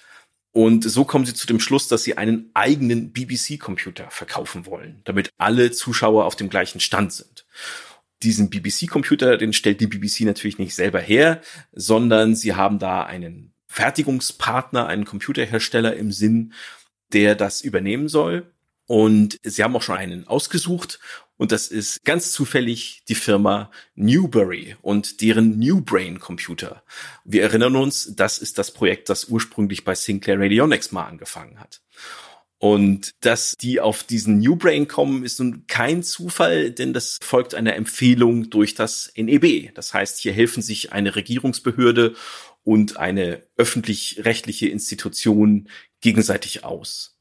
Als Acorn, die junge Firma von Chris Curry und Clive Sinclair dann davon hören, dass die BBC so einen Computer bauen und verkaufen will, und Sie aber von diesem zu erwarten großen Kuchen nichts abbekommen, kontaktieren Sie die BBC und bewerben sich selbst darum, doch bitte diesen offiziellen BBC-Computer bauen zu dürfen, anstelle von Newbury, die ja noch nicht mal ein Produkt auf dem Markt haben zu der Zeit. Und bitten darum, dieses BBC-Computerprojekt auszuschreiben. Und das passiert dann auch. Die BBC macht das. Gegen Ende des Jahres 1980 kontaktieren sie mehrere Hersteller aus Großbritannien und bitten um eigene Computervorschläge. Acorn bietet denen einen Computer auf Basis eines neuen Modells namens Proton an. Sinclair bietet einen ZX80-Nachfolger an. Der hat zu dem Zeitpunkt noch keinen Namen, aber okay, ich glaube, wir können es jetzt verraten, denn man kann es sich denken. Das ist dann der ZX 81. Ob er vorgehabt hat, jetzt jedes Jahr einen zu machen? 81, 82, 83, 84 oder so? Hat er nicht, weshalb dann ja auch der ZX81 Nachfolger nicht ZX82 heißt, obwohl er 1982 erscheint. Ach, stimmt. Das wäre so schön gewesen. So klar, endlich mal eine Firma mit klaren Namen, die man nicht durcheinander bringen kann, vor allen Dingen in der zeitlichen Reihenfolge nicht. Naja, der ZX81, den er da vorzeigen kann, der ist schon fertig. Kurz danach kommt er ja dann auch wirklich auf den Markt. Acorn ist mit seiner Maschine lange noch nicht so weit und der ZX81 ist selbstverständlich ein faires Angebot für die BBCs, nämlich der viel günstigere Rechner. Aber er gewinnt nicht. Acorn erhält den Zuschlag. Genau. Und der Produzent dieser BBC-Sendung, The Computer Program, der hat sich später auch mal dazu geäußert und gesagt, der ZX81 sei einfach zu limitiert. Er nennt ihn ein Wegwerfprodukt und er meint, man müsse den Menschen etwas Besseres verkaufen, das nicht nur dazu zu gebrauchen ist, dass man damit Basic-Programmierung lernt. Man soll auch was Sinnvolles damit anfangen können. Der Computer, den Acorn anbietet, der ist wesentlich leistungsfähiger. Das ist auch ein Farbrechner und der kann einfach wesentlich mehr, kostet auch entsprechend mehr. Aber eine richtige Tastatur vor allen Dingen auch. Oh ja, der hat vor allem eine richtige Tastatur. Die nämlich hat der ZX81 auch nicht. Der erbt diese gruselige Tastatur vom ZX80. Ja, und dann sind wir auch schon beim eigentlichen Thema dieser Folge. Genau. Endlich, der ZX81. Ach, jetzt können wir noch drei Stunden über den ZX81 reden, jetzt wo wir in kaum anderthalb Stunden die Vorgeschichte ausgeräumt haben. ja, können wir auch jetzt ganz schnell abhandeln. Ist ein Erfolg. Ja, es war super. Fertig. Danach kommt noch einer. Alles gut. Wie du schon sagst, als Clive Sinclair der BBC diesen Prototyp vorführt, Ende 1980, ist der in der Entwicklung schon sehr weit. Der ZX81, der kommt dann auch schon im März 81 auf den Markt. Der unterscheidet sich aber auch nur in Details vom ZX80. Und die Entwicklung lief unter der Maßgabe, der solle einfach nur die gröbsten Schwächen des ZX80 beseitigen und ansonsten vor allem billiger sein. Und das ist schon mal ganz erstaunlich, denn der ZX80 ist ja schon wahnsinnig billig. Ansonsten interessiert sich Clive Sinclair dem Vernehmen nach nicht so besonders, was der Computer jetzt besser kann oder nicht kann. Der gibt einfach nur die Vorgabe, okay, mach ihn billiger als den Vorgänger und ja, dieses lästige Bildschirmflackern, das stellt mal bitte ab. Ansonsten interessiert er sich nicht so sehr für die technischen Details. Ich konnte dazu Kontakt aufnehmen zu einem der beteiligten Entwickler. Das ist der Richard Altwasser. Ich spreche den jetzt einfach mal platt Deutsch aus, weil er sich so schön deutsch schreibt, der Name Altwasser. Der kam zwar relativ spät erst, Ende 1980, zu dem ZX81 Projekt und war vor allem dafür zuständig, ein paar Prototypen zu entwickeln. Er sagt also, er könne nicht hundertprozentig genau sagen, wie groß der Anteil von Clive Sinclair in der Entwicklung des ZX81 war, aber er vermutet, dass Clive Sinclair nur ein paar wesentliche Parameter vorgegeben hat für die Hardware und für das, was das Basic kann. Das Basic wird jetzt nämlich etwas erweitert. Das ZX80 Basic zum Beispiel beherrscht, was mathematische Operationen angeht, keine Gleitkommazahlen, sondern nur ganzzahlige Zahlen. Und damit ist er für mathematische Zwecke kaum zu gebrauchen. Und nun der ZX81 soll das zumindest verbessern. Das Basic soll ein bisschen mächtiger sein und etwas mehr mathematische Funktionen mitbringen. Und ansonsten interessiert er sich eben nicht für die technischen Fähigkeiten dieses Modells. Da ist also auch wieder keine große Vision. Richard Altwasser sagt so schön, Clive Sinclair habe sich vor allem für das Gehäusedesign interessiert und für die Titelgestaltung der Bedienungsanleitung. Die ist aber auch wirklich schön. Ja, also ich sage ja nochmal, das ist das eigentliche Kernstück, dieser Basic-Kurs. Und das behalten sie auch bei. Und das kommt in so einem futuristischen Gewand daher. Dieser Basic-Kurs, keine Ahnung, wie im Deutschen kommt der nicht im Schulbuchdesign daher. Wenn es ein deutsches Gerät wäre, dann sähe der schön aus wie ein Schulbuch. Ja.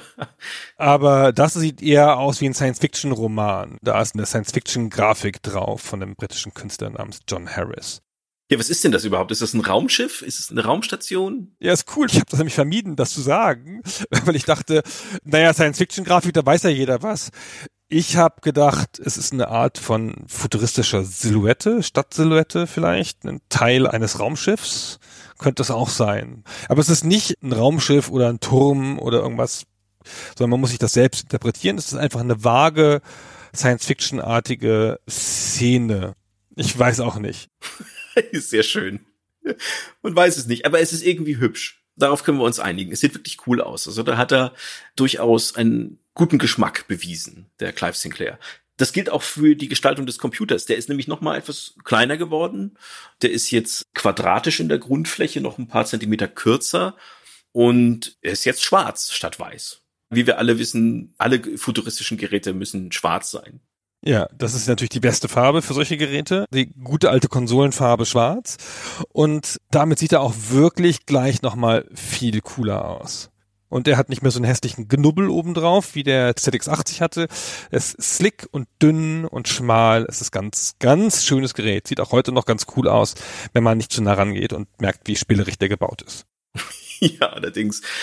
Reduziert ist er nicht nur äußerlich, indem er etwas kleiner geworden ist und flacher, sondern reduziert ist er auch im Inneren und vor allem im Inneren. Denn der Clive Sinclair, so viel muss man ihm lassen, hat es geschafft oder zumindest hatte die Idee dafür, die Bauteile im Inneren stark zu reduzieren. Und ganz viele einzelne Bauteile, die noch im ZX80 separat verbaut waren, zu kombinieren zu einem einzelnen Bauteil.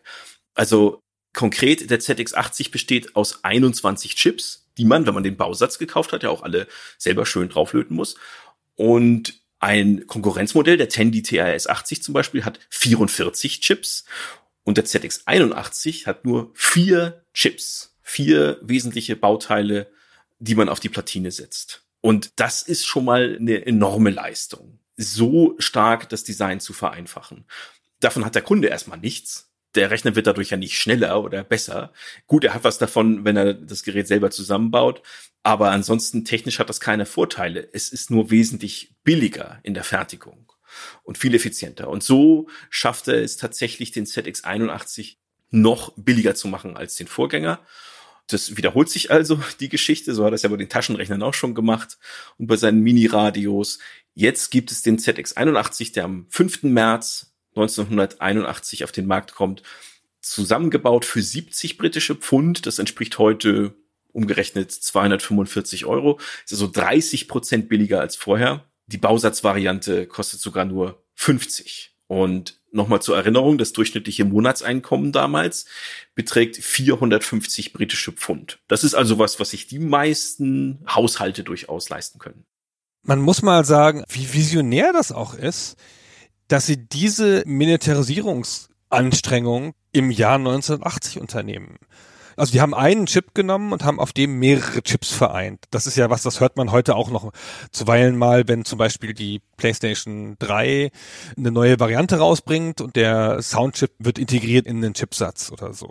Dass also multifunktionale Chips entstehen. Und sie nehmen hier eine Technologie, das ist ein ULA-Chip für Uncommitted Logic Array. Das ist sozusagen einfach einen Multifunktionschip, der noch keine Funktion hat, sondern auf den man spezifische Funktionen, indem man den anders schaltet, einbauen kann. Mit dem einen Chip kann man verschiedenste Sachen machen. Diese Chips sind billig herzustellen, aber teuer vorzubereiten sozusagen. Das geht also nur für Geräte mit großen Stückzahlen. Aber dann ist es relativ günstig. Und das ist zu der Zeit noch keine verbreitete Technologie. Die meisten Computer und Spielekonsolen und so, die werden alle mit dedizierten Chips gebaut, also spezifischen Chips, die dafür gemacht sind und die sich da natürlich austauschen untereinander, ja, weil so viel Chips gibt's jetzt im Zeitpunkt noch nicht. Und das ist schon eine sehr ungewöhnliche Sache und das spart halt massiv Chips ein und spart massiv Geld ein. Also du hast schon gesagt, vier Chips für so einen ganzen Computer. Gut, er hat keinen Grafikchip, wie praktisch, aber das ist schon sehr erstaunlich. Also auch eine ungewöhnliche technische Leistung und das ist das, weswegen der halt so günstig ist.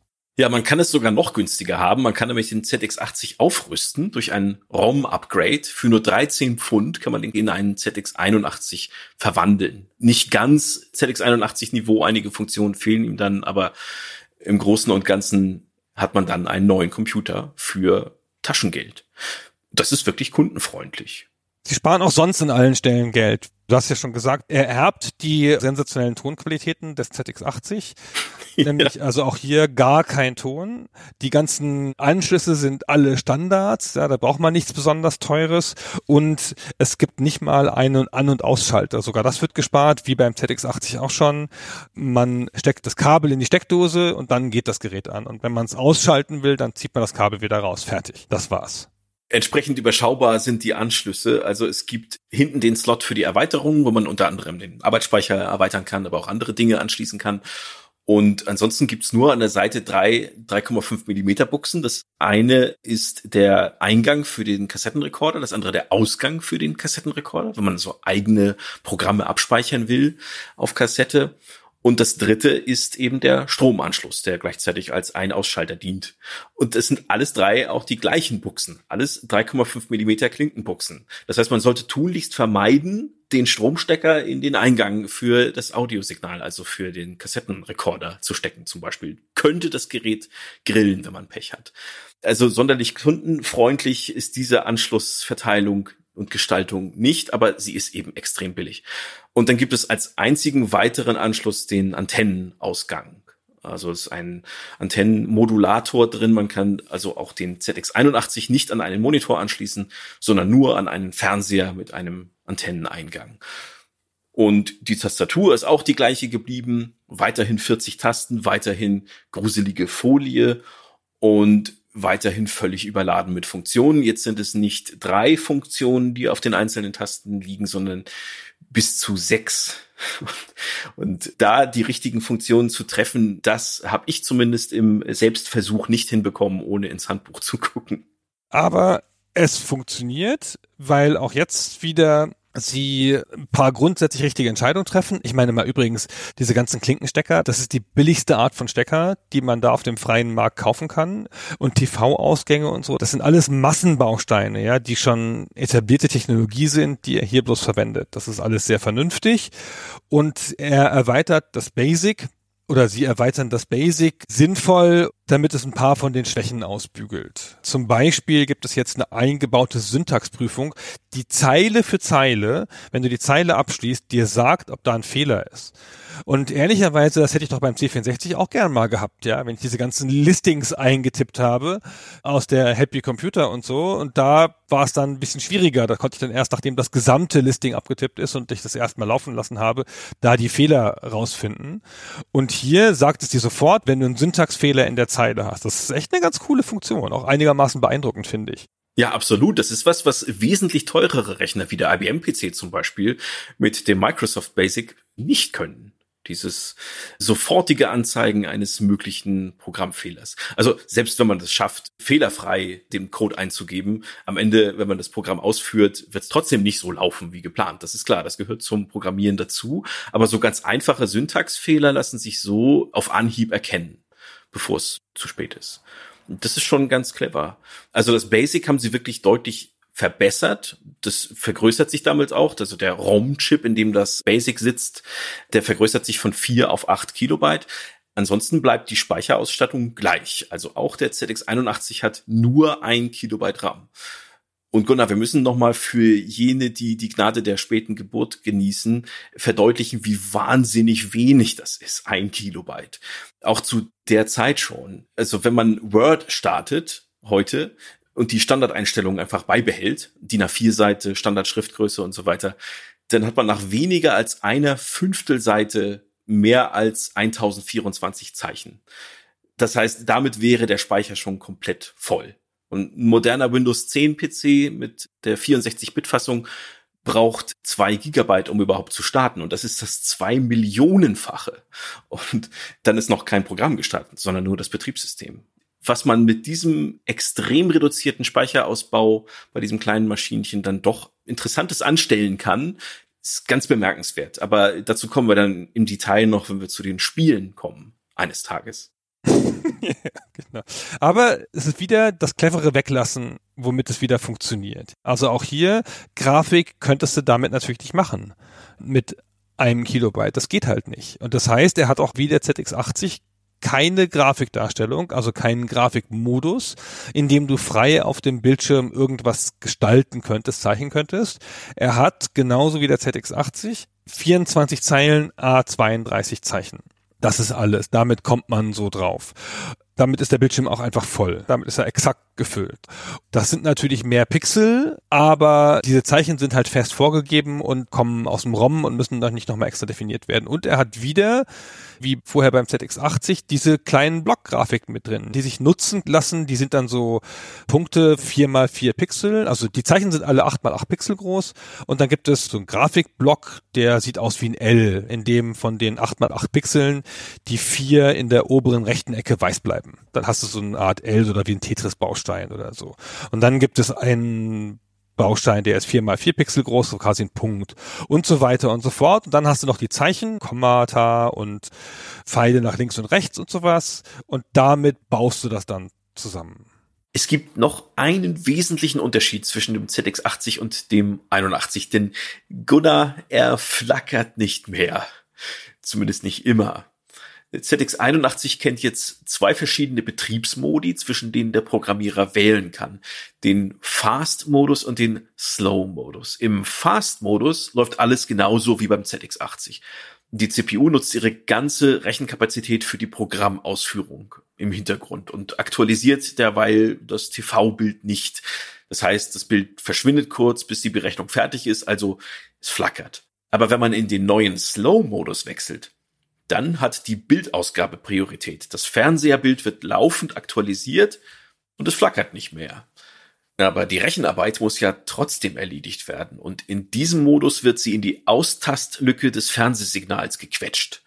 Also in die kurzen Momente, in denen der Elektronenstrahl der Bildröhre von ganz unten wieder ganz nach oben an den Ausgangspunkt zurückspringt. Und in der Zeit wird das Bild ganz kurz dunkel, aber nur für so einen Sekundenbruchteil, so dass das eigentlich nicht wahrnehmbar ist. Und diese Lücke, die wird beim Fernsehen oder wurde beim Fernsehen benutzt, um den Videotext zu übertragen. Zeitweise wurden auch bei NBC Europe mal MP3-Dateien auf diesem Wege übertragen. Aber der ZX81, der nutzt stattdessen diese kurze Bildpause, um sich mal kurz um die Programmausführung zu kümmern.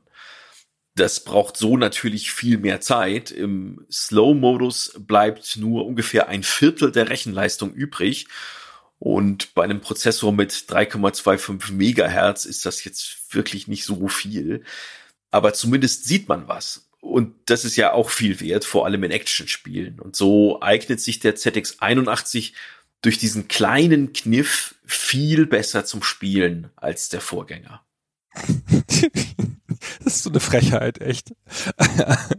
Also, dass sie das nicht grundlegend beseitigen können, indem sie da irgendeine technische Änderung vornehmen. Ja, einen Grafikchip einbauen zum Beispiel. Ja, zum Beispiel. Nein, sie gehen drumrum um das Problem und sagen, naja gut, wenn du nicht flackern willst, du Idiot, mei, dann nimmst du halt nur ein Viertel der Rechenleistung. Das wird ja wohl dann reichen. Dafür flackert's halt nicht, ja. Das ist ganz schön hart, aber Mai, es löst wirklich ein großes Problem und ein Viertel der Rechenleistung scheint ja immer noch genug zu sein für eine Menge der Spiele, erstaunlicherweise. Ja, und zu den Spielen kommen wir ja noch. Es ist wirklich ganz erstaunlich, was mit so wenig Leistung realisiert werden konnte. Auf jeden Fall ohne diese große Flackerschwäche und mit dem cooleren schwarzen Gehäuse ist der ZX81 ein wesentlich größerer Erfolg, als es der ZX80 noch war. Und der war ja schon erfolgreich. Aber der ZX81, der pulverisiert alle Rekorde und damit haben wir ihn jetzt endlich den Computer als Massenprodukt, der dem Markt bislang gefehlt hat. Trotzdem, auch dieses Gerät wird vorwiegend beworben als Lerngerät, nicht so sehr als Spieleplattform oder als Arbeitsgerät, sondern es ist weiterhin ein Basic-Kurs quasi. So eine Anzeige habe ich gefunden, zum Beispiel, in der davon die Rede ist, man solle fortgeschrittenes Computerverständnis in wenigen Stunden erreichen durch dieses Gerät. Oder ganz interessant, eine US-Werbung, die sagt, sie werden darauf vorbereitet sein, eine informierte Entscheidung zu treffen über den Kauf eines Computers. Das heißt, man braucht den ZX81, um sich über den Computermarkt erstmal zu informieren und dann einen richtigen Computer zu kaufen. Also die machen gar keinen Hehl daraus, dass das auch weiterhin ein reines Einsteiger- und Lerngerät ist. Ja, sie bauen es dann natürlich mit Peripherie noch aus. Du hast schon gesagt, das Memory Pack, das es dann ja wirklich sehr viel tauglicher macht. Und hinterher bringen sie sogar noch einen Drucker raus, im weitesten Sinne einen Drucker auf eine Art. Also es wird dann schon zwischenzeitlich mit dem Erfolg auch ein bisschen beworben wie ein richtiges Computersystem, aber die meiste Zeit machen sie da keinen Hehl draus, dass das eine Lernmaschine ist. Und dafür ist es ja auch super tauglich. Ja, sie gehen allerdings nochmal neue Wege im Vertrieb auch wenn die Werbung genauso funktioniert wie vorher. Jetzt wird der ZX81 nicht mehr nur im Versandhandel verkauft, sondern erstmals in der Sinclair-Geschichte auch im stationären Handel über eine Buchhandelskette zunächst in Großbritannien. WH Smith heißt die. Die haben schon vorher Computerbücher verkauft in einer eigenen Computernische und jetzt verkaufen sie eben dazu passend auch Computer und Zubehör. Und das ist ein Riesenerfolg und nach ein paar Monaten, als dieser Exklusivdeal endet, wird der ZX81 dann auch von anderen Händlern verkauft. In Deutschland übrigens auch, da übernimmt den Vertrieb eine Firma eines Herrn namens Jürgen Schumpich, der schon seit den frühen 70er Jahren Sinclair-Produkte verkauft. Also der muss schon zu Sinclair Radionics Zeiten angefangen haben und der verkauft jetzt auch den Computer hierzulande. Genau. Was kostet nochmal in Deutschland? 299, 399? Ja, der wird allerdings sehr, sehr schnell sehr viel günstiger. Jedes Jahr wird der Preis gesenkt. Nach ein paar Jahren liegt er dann bei 99 D-Mark für das fertig zusammengebaute Gerät. Also dann ist man schon sehr weit unten im Preisspektrum. Ja, aber auch als er auf den Markt kommt, ist er ja mit Abstand natürlich der günstigste, wirklich brauchbare Computer. Die Presse ist auch sehr angetan davon und befeuert diesen Erfolg natürlich. Es gibt eine Rezension aus der Your Computer und die sagt, wenn Sie nie einen Computer benutzt haben, kaufen Sie auf jeden Fall einen ZX81 die sind jetzt nicht alle komplett begeistert von dem Gerät. Die Byte zum Beispiel sagt, es sei völlig unmöglich, auf so einer Tastatur zu tippen. Und das Basic sei überhaupt das langsamste, was der Rezensent je benutzt hat. Aber als Einsteigergerät empfehlen es die allermeisten. Ich habe auch eine Rezension aus einer deutschen Zeitschrift gefunden, aus der Chip, und die sagt, als Lernhilfe zum Einstieg in die Computerei ist der ZX81 eine große Hilfe. Genau. Und das ist insbesondere auch richtig, da das ja mit einem deutschen Handbuch auch verkauft wird. Also dieses Basic-Buch wird ins Deutsche übersetzt und damit haben dann auch Deutsche, die ja computermäßig sonst nicht so verwöhnt sind von den Herstellern im eigenen Land, Zugriff auf diesen sehr schönen Basic-Kurs, den sich die Sinclairs ausgedacht haben. Und zu dem sie dann halt dieses komische Gerät dazu kaufen müssen. Ja, Mai. Das Ganze ist dann so erfolgreich, dass nach einem Jahr 250.000 Exemplare verkauft sind und bis der ZX81 dann 1984 eingestellt wird, sind ungefähr 1,5 Millionen Exemplare verkauft. Das ist eine ganz neue Dimension für den Computermarkt. Okay, der VC20 von Commodore und dann der C64, die erreichen natürlich noch ganz andere Zahlen. Aber der ZX81 ist, kann man sagen, der erste echte Massenseller, der erste echte Millionenseller in der Computergeschichte. Sinclair Research verdient auch entsprechend daran, denn trotz aller Preissenkungen ist Clive Sinclair ja immer darauf aus, dass das Gerät auch profitabel ist. Der Umsatz, der steigt von 4,6 auf 30 Millionen Pfund im Zuge der Einführung des ZX81. Also das wird ein richtig großes Unternehmen und in kürzester Zeit zum größten britischen Computerhersteller. Und dann knallt's. Das ist jetzt eine kritische Masse, die da erreicht ist. Jetzt lohnt es sich auch für alle drumrum, was zu machen für Leute, die einen haben. Ja, das heißt, dieses Gerät, dieser zweite Versuch von Sinclair, den Massencomputer für alle zu machen, im Groben kickstartet der die britische Spieleindustrie und überhaupt eine große Teil der britischen Computerindustrie mit. Es entstehen neue Magazine, um Listings zu verbreiten. Es entstehen Bücher, Zubehörhersteller kommen auf den Markt. Es gibt eine Hobby-Computermesse namens ZX Microfair schon 1982, ja, die dann plötzlich große Schwierigkeiten hat, weil sie ein paar hundert Leute erwartet auf einer Veranstaltung, dann kommen 12.000. Also es ist plötzlich ein Riesending geworden und es gibt jetzt überall Leute, die Software dafür schreiben. Meistens Einzelpersonen von zu Hause Hause, die das dann im Heimversand machen, Kassetten verschicken und sowas. Aber das wird jetzt eine richtige Industrie. Ja, und so eine neue Industrie verlangt ja auch nach einem eigenen Vertriebsnetz. Und wie du schon sagst, die meisten Nachwuchs-Softwareentwickler, die verkaufen ihre Produkte im Versandhandel, die bewerben sie, wie Clive Sinclair das eben auch immer gemacht hat, mit Kleinanzeigen in den Zeitschriften und verschicken sie dann. Aber es entstehen auch Computerläden und das ist etwas, was es bis dato noch gar nicht gab. Die allerersten Computerläden wurden 1975 in LA eröffnet, damals für den Altair 8800, aber das war trotzdem noch die Ausnahme und in Europa gab es sowas überhaupt nicht. Also ein Geschäft, in dem man nur Computer kaufen kann, als ganz normaler Mensch. Das war völlig neu. Und solche Computerläden entstanden eben jetzt rund um den ZX81. Vor allem in London gab es wohl an jeder Straßenecke so einen ZX81-Laden, in dem man mäßiger Software auf Kassette kaufen konnte und Bücher und selbst handgeschriebene Listings. So stelle ich mir das zumindest vor.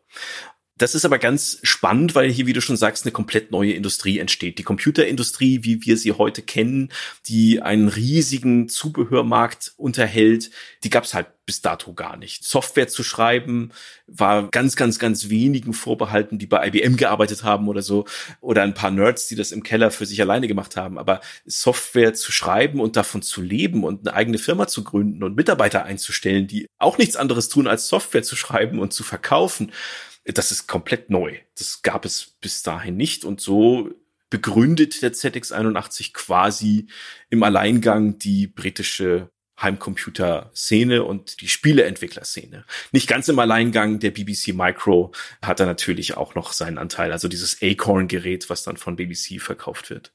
Ja, das verkauft ja auch über eine Million Exemplare durch die Power der BBC und trägt damit auch zu bei. Wieder Curry und Sinclair, die beiden Konkurrenten im Gleichschritt, schaffen sie da diesen Markt. Aber Sinclair macht auch noch andere Sachen. Zum einen ist halt das Gerät so einfach zu programmieren, weil es ja sich selber erklärt und ja ein Grundkurs ist. Deswegen erzieht es auch einfach viel mehr Leute dafür, Software zu schreiben, als das die Geräte der PC Trinity damals gemacht haben zum Beispiel. Und sie bringen auch selber wenig Software raus. Ja, sie interessieren sich gar nicht spezifisch für den Markt, die Sinclair-Leute. Wir wissen ja alle, wie das bei Nintendo ist, wie die Nintendo-Spiele wie Mehltau auf den Nintendo-Konsolen rumliegen und die anderen Geschäfte abwürgen. Und das macht Sinclair nicht. Ja, die lassen das einfach laufen und sie bringen auch nicht viel Zubehörgeräte raus und eröffnen damit Möglichkeiten für andere. Ja, und Insbesondere der Zubehörmarkt ist ganz interessant. Das ist ein eigenes Ökosystem, was da rund um den ZX81 wächst. Und da gibt's eben nicht nur Software, die da sprießt, sondern auch Hardware, die zum Teil, naja, die doch etwas beschränkte Hardware erweitern. Da gibt es RAM-Module von Sinclair selbst, gibt's eben nur eins bis 16 Kilobyte, aber es gibt auf dem freien Markt von Drittherstellern welche bis zu 64 Kilobyte. Es gibt eine Farberweiterung, und es gibt eine Soundbox oder sogar mehrere Geräte, die man anschließt, die dem ZX81 Klänge entlocken sollen. Das können wir uns bei dieser Gelegenheit mal kurz anhören, wie so eine Sounderweiterung klingt.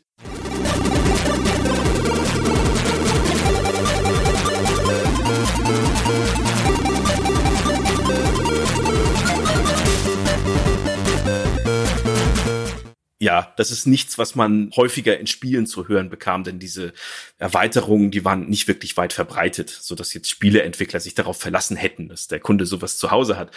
Das sind eher kuriose Einzelentwicklungen für Hobbybastler, die damit selber ein bisschen experimentieren wollten.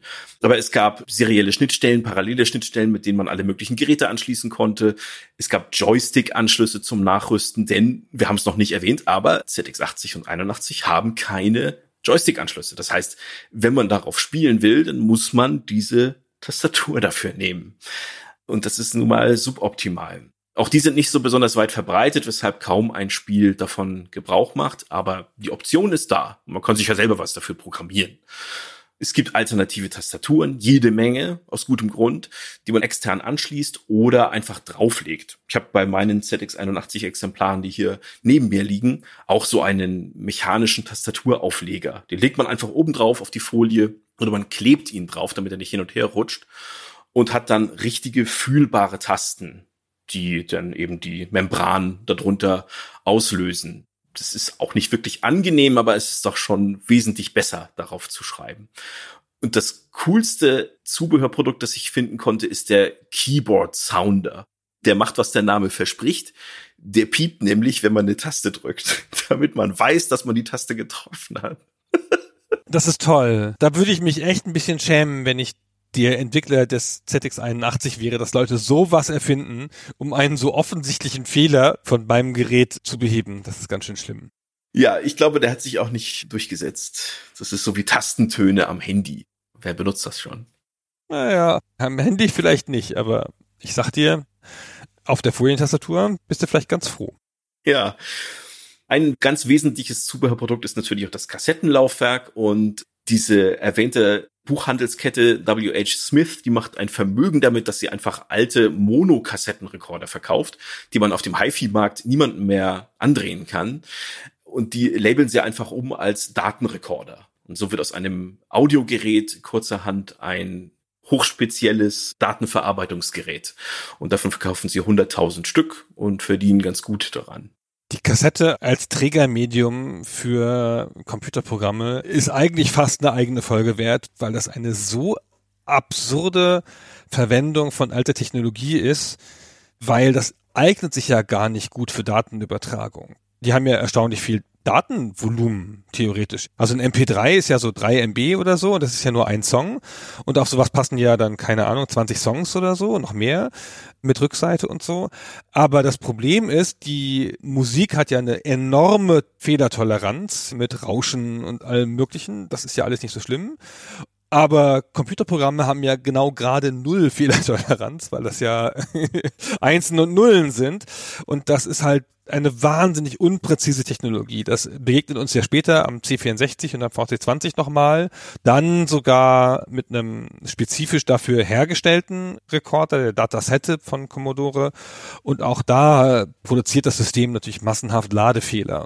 Ja, es funktioniert auch, kann ich aus der Praxis berichten, extrem unzuverlässig am ZX81. Ich habe hier einen Kassettenrekorder und mit dem hat es nicht funktioniert. Ich musste mir ein anderes Gerät beschaffen, das einen höheren Ausgangspegel hat, damit der Computer ein Signal erkennt an seinem Eingang. Der integrierte Verstärker des Kassettenrekorders ist zu schwach. Und so wird es vielen ergangen sein, die sich hoffnungsfroh einen Kassettenrekorder und irgendein Spiel gekauft haben und dann hat der blöde Computer das nicht erkannt und nichts gelesen und entsprechend auch kein Programm geladen. Das merkt man dann aber erst nach zehn Minuten oder so, wenn nichts passiert. Obwohl auf der Kassette doch steht, die Ladezeit betrüge ungefähr sechs Minuten. Und wenn dann nach sieben Minuten immer noch kein Spiel zu sehen ist, dann ja, hat man irgendwas falsch gemacht. Es wurden dann auch extra Load- und Save-Verstärker verkauft, also eigene kleine Zwischenverstärker, um das Audiosignal ja, zu verstärken, damit der Computer, der dann nicht besonders empfindlich ist an seinem Eingang, auch was hört. Die wurden meistens im Paket mit Schnellladeprogrammen verkauft, die auch ganz nützlich waren, denn mit 250 Bit pro Sekunde ist die Ladegeschwindigkeit wirklich extrem niedrig. Naja, aber es ist halt eine günstige Technologie, die leicht herzustellen ist und die es im Markt, wie die Buchhandelskette ja beweist, einfach massenhaft gibt. Muss man halt nur umlabeln. Zack, fertig. Ja. Und eine Kassette kostet auch nicht viel, hat jeder im Haushalt und ja. Naja, all das ist recht reduziert nach wie vor. Also der ZX81 ist in der Hinsicht genauso reduziert wie sein Vorgänger und ist auch nicht das einzige Problem, dass er technisch so reduziert ist. Denn genau wie bei allen Sinclair-Produkten zuvor gibt es auch hier Probleme mit der Zuverlässigkeit. Da gibt es unterschiedliche Angaben. Sinclair selbst sagt natürlich, der ZX81 sei total zuverlässig und man hätte nur eine Rücklaufquote von 2,4 Prozent. Andere berichten hingegen, dass diese Handelskette WH Smith immer ein Drittel Maschinen mehr bestellen würde als nötig, um den Kunden die Geräte austauschen zu können, wenn sie nicht funktionieren. Man weiß nicht genau, was jetzt stimmt, welche Zahlen korrekt sind, aber hundertprozentig zuverlässig war der ZX81 wohl nicht. Genau wie sein Vorgänger neigte der auch zum Überhitzen das liegt allerdings auch an dieser super cleveren ULA-Technik, die du vorhin beschrieben hast, also diesem speziellen Chip, der die Funktion vieler anderer Chips in sich vereint. Der ist nämlich total ausgelastet dadurch, dass er so effizient eingesetzt wird. Und weil er so komplett ausgelastet wird, dass wirklich jedes Logikgatter zum Einsatz kommt in diesem Universalchip, wird er eben auch sehr warm das spürt man sogar auf der Folientastatur bei der Benutzung, dass er doch recht warm wird, was erstaunlich ist für so ein kleines Gerätchen. Und das allergrößte Problem, Gunnar, es ist das RAM Pack Wobble. Willst du beschreiben, was das ist? Das ist dieser Steckplatz hinten, dieser Bus, wo man allerlei Zubehör anstecken kann. Also man kann sich schon vorstellen durch das schiere Angucken, dass diese Art von Steckverbindung jetzt nicht so super zuverlässig ist. Aber generell sind solche Arten von Steckverbindungen nicht so zuverlässig. Ja, man kann zum Beispiel auch bei einem Super Nintendo das Modul schief reinstecken und dann funktioniert es nicht. Und hier ist es so, dass es auch noch von Haus aus nicht besonders funktional ist. Man muss ja diese Speichererweiterung eigentlich haben, aber manche Speichererweiterungen, ob das jetzt Funktionalität ist, ob die jetzt ab Werk so kommen oder ob sich das einfach ein bisschen abnutzt, vielleicht weil man nicht oft genug draufgepustet hat, wie man das bei solchen Geräten ja macht, haben die manchmal Kontaktschwierigkeiten. Dann verlieren die den Kontakt und dann ist natürlich der Speicher weg. Und wenn das halt nicht bombenfest dran sitzt und diese Kontakte liegen ja bloß aufeinander auf, dann löst sich das halt. Das kannst du herstellen, indem du dagegen stößt vielleicht. Also einfach dagegen kommst oder vielleicht sogar, indem du zu stark tippst. Falls du das wirklich machst auf deiner Folientastatur, zum Beispiel, weil du keinen Tastenton hast und wirklich sicher gehen willst, dass du hier jetzt wirklich was auslöst. Und das ist ja dramatisch, die Folge, weil dann ist ja der Speicher gelöscht. Das ist ja wie ein Reset. Und dann ist alles weg. Und das ist ja dieser Basic-Computer, mit dem man was programmiert. Ja, das ist ja jetzt nicht so ein Gerät, wo du einfach vom Modul irgendwas runterlädst, sondern du machst da irgendwas, tippst, dann niest du, der Computer rutscht ein Mikromü zurück, das RAM-Pack verliert den Kontakt, pam, aus. Ja, Gunnar, es ist so schlimm. Ich habe viele Berichte über dieses RAM-Pack-Wobble-Phänomen gelesen und dachte, ja, das ist übertrieben. Was machen denn die Leute mit dem Gerät? Ja? Ist halt kein mobiler Computer, sollst du halt nicht im Zug benutzen muss den halt ein bisschen ruhig stehen lassen. Aber es ist wirklich schlimm. Ich habe hier zwei ZX81 Exemplare und auch zwei verschiedene Speichererweiterungen, eine von einem Dritthersteller und eine von Sinclair selbst. Und dieses Sinclair-Exemplar hat genau dieses Problem bei beiden Computern. Man steckt es ran, der Rechner startet, funktioniert alles, drückst zwei Tasten, es wackelt und der Rechner stürzt ab. Ich habe den Rechner nicht getreten. Ich bin nicht von Computerangst befallen, dass ich das Gerät verprügle regelmäßig. Ich habe ihn ganz behutsam benutzt, aber du musst ja diese Tasten leider kräftig drücken, damit die Membran überhaupt reagiert. Das lässt sich gar nicht vermeiden. Man kann den nicht mit Samthandschuhen anfassen. Man muss relativ kräftig diese Tasten bedienen, damit was passiert.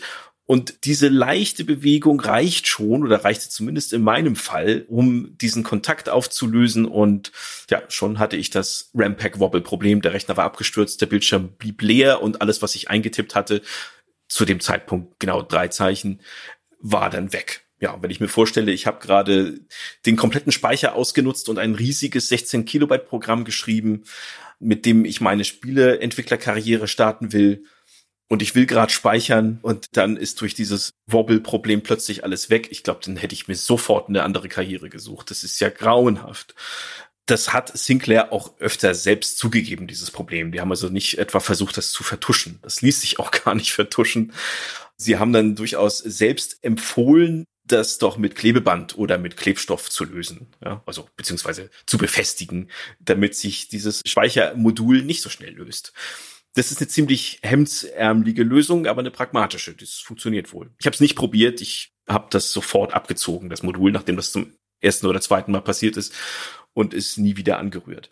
Dann habe ich dieses Drittherstellermodul genommen und das ist etwas anders befestigt, das sitzt wesentlich stabiler. Aber Gunnar, wie kann denn sowas passieren? Wie kann denn sowas auf den Markt kommen? Das war ganz günstig, verstehst du? Sie hatten da ein Angebot von einem Hersteller aus Cornwall, keine Ahnung, der das ganz günstig angeboten hat. Das ist ja eine Sache, die zieht sich ja durch Sinclairs Geschichte durch. Wir erinnern nochmal die Uhr und der Taschenrechner. Das ist immer wieder passiert, dass sie darauf keinen Wert gelegt haben als Firma. Ich habe ja die Theorie, dass von Gründern geführte Firmen immer so werden wie der Gründer, weil Gründer oder Menschen, Führungskräfte achten auf bestimmte Sachen und wenn du jemand bist, der, keine Ahnung, wahnsinnig qualitätsfanatisch bist, dann wird deine Firma auch qualitätsfanatisch. Halt wahnsinnig langsam, kriegt nie was fertig. Aber wenn es dann mal fertig ist, ist es gut. Und der Sinclair, der ist halt so ein Typ wie seine Produkte. Das musste halt schnell gehen, das musste halt billig sein. Das eigentliche Handwerk der Fertigung hat ihn gar nicht interessiert. Das ist halt ein Erfinder also ein Erfinder mit einer Neigung zum industriell Großdenken. Nicht nur ein Erfinder von Sachen, sondern auch ein Miniaturisierungskünstler und so haben wir alles schon gesagt. Aber er ist dann nicht derjenige, glaube ich, der sich da nachts hinsetzt mit seinen Ingenieuren und sagt, ah, das Gehäuse passt einen Millimeter nicht. Ihr müsst alle sterben. Sondern der halt sagt, ja, passt. Ist schwarz, alles gut. Raus. Ja er ist nicht Steve Jobs in der Hinsicht. Er ist nicht der Perfektionist. Er ist eher der Tüftler, er ist eher der Steve Wozniak, wenn wir bei Apple bleiben. Der Erfinder, der clevere Tüftler. Genau, ja. Wie gesagt, also mit diesem Dreh zum Massenmarkt, ja, das ja bei Tüftlern nicht so ein häufiger Wesenszug ist, um das mal so klischeehaft zu sagen. Ja, stimmt. Er ist zusätzlich der clevere Verkäufer, der weiß, was die Leute wollen, bevor die es wissen. Insofern hat er doch Eigenschaften von Steve Jobs. Also in gewisser Weise ist er eine Mischung aus Steve Wozniak und Steve Jobs, den beiden Apple-Mitgründern. Es geht zu weit. okay. Kommen wir zum Computer zurück. Ob er jetzt wobbelt oder nicht, er ist ja nun mal ein Riesenerfolg und das zeigt sich auch darin, dass er nachgebaut wird. Ganz dreist. Es gibt jede Menge Klone, unter anderem aus Südamerika, wo der Rechner wegen seines niedrigen Preises ein Riesenerfolg ist. Und dort aus Brasilien und Argentinien kommen mehrere ziemlich dreiste Kopien, die genauso aussehen und weitgehend auch kompatibel sind. Auch in Deutschland konnte man einige von diesen Klonen kaufen, zum Beispiel ein Modell aus Hongkong, der hieß, glaube ich, hier Crayon Power 3000 oder so. Das war ein cooler Name, ne? Also alles mit Power 3000 im Namen ist gleich begehrenswerter, muss ich sagen. Finde ich auch. Wenn die Apple Watch Watch Power 3000 hieße, dann hätte ich auch eine. Und es gibt auch quasi hausgemachte Konkurrenz. Acorn haben wir ja schon erwähnt, die sind mit ihren eigenen Computern mittlerweile erfolgreich. Aber der Richard Altwasser, der ja beteiligt war der Entwicklung des ZX81 und dann später den Spectrum verantwortet hat, der verlässt die Firma auch später 1982 und gründet seine eigene Firma Jupiter Cantab die stellen den Jupiter Ace her, der auch genauso aussieht wie der ZX80 oder ZX81 und auch den Z80 Prozessor benutzt und auch Schwarz-Weiß-Grafik ausgibt oder Schwarz-Weiß-Zeichen, aber in vielfacher Hinsicht verbessert ist. Der hat nämlich eine richtige Tastatur zum Beispiel. Aber den kauft keiner. Das ist ein Riesenflop und die Firma ist leider recht schnell pleite. Also dieses Erfolgsmodell vom ZX81 zu kopieren, das ist nicht so leicht. Es gibt allerdings eine Kopie in Anführungszeichen, die anfangs zumindest durchaus Erfolg hat. Und das ist ein Lizenzmodell, das gefertigt wird von Timex. Denn Timex übernimmt irgendwann den exklusiven Vertrieb in den USA, wie du es vorhin ja schon mal erwähnt hast. Und die verkaufen zunächst den Original Sinclair ZX81 in den USA. Die bringen aber im Juli 82 ein eigenes Modell auf den Markt oder quasi eigenes Modell, eine erweiterte Variante. Der heißt dann Timex Sinclair TS 1000. Power 3000 ist cooler, aber TS 1000 schon mal nicht schlecht. Der kostet unter 100 US-Dollar. Das ist also auch für den US-Markt noch extrem günstig. Der hat zwei Kilobyte RAM und ist weitgehend kompatibel zum Original. Aber offiziell eben ein Timex-Produkt. Der ist anfangs sehr erfolgreich. Der verkauft in fünf Monaten 550.000 Stück. Vor allem in Schulen wird er eingesetzt, was auch von der Regierung ein bisschen gefördert wird, um diese Computerangst zu bekämpfen und diesen IT-Analphabetismus klein zu halten. Wir können uns mal anhören, wie der beworben wurde. Es gibt leider keine überlieferten Werbespots für den Sinclair ZX81 direkt. Der wurde vor allem in Printanzeigen beworben. Ganz altmodisch, aber in den USA reicht das natürlich nicht. Da muss es Fernsehwerbung sein. Und da können wir uns mal anhören, wie der Timex 1000 beworben wird. Gesprochen übrigens von der US-Kinotrailer-Stimme schlechthin, von Don LaFontaine. Hören wir mal kurz rein. The Timex Sinclair 1000, the first of a new generation of computers designed to be easier to use and to own. For $99.95, power to learn at the speed of light. Ist das nicht super? Ich will auch einen haben. Es ist so cool. Er spricht von the power to learn at the speed of light. Naja, es ist halt ein Lerncomputer. Ja, genau ja, ihm ist nicht aufgefallen, dass das nicht so cool ist, der Lerncomputer zu sein. Aber mei, das ist ja das grundlegende Problem von solchen Geräten, dass sie die ganze Zeit eine Brille aufsetzen müssen und sagen müssen, wir sind übrigens Lerncomputer. Und dann, wenn die Eltern kurz weggucken, nehmen sie die Brille hoch und zwinkern dir kurz zu und sagen, spielen. genau. Ich finde diesen Spot auch so lustig, weil hier versucht wird mit so typischem US-Filmtrailer-Duktus und ganz großen Worten, The Speed of Light, ein super simples, unspektakuläres Lernwerkzeug anzupreisen. Also diese Diskrepanz zwischen der Art, wie es gesagt wird und dem, was gesagt wird, ist so offensichtlich. The power to learn at the speed of light. Das erinnert mich immer an diese Simpsons-Episode, kennst du die, wo Bart bei Ned abends sitzt und Ned sagt, es ist Samstagabend, darum hauen wir jetzt richtig auf die Pauke und spielen Bombardieren. Und Bart freut sich, yeah, bombardieren mit Bibelfragen. Daran erinnert mich dieses The Power to Learn. Ah ja, es ist immerhin noch ein Computer. Also man darf nicht vergessen, bei Computern sind Superlative erlaubt, weil Computer sind ja was Besonderes im Jahr 1982, 81. Ja, allerdings dieses Novum, hey, du kriegst ja einen Computer für richtig wenig Geld und mit dem kannst du lernen, das reicht halt nicht dauerhaft, um den Erfolg aufrechtzuerhalten. Das reicht auch auf dem Heimatmarkt nicht mehr lange.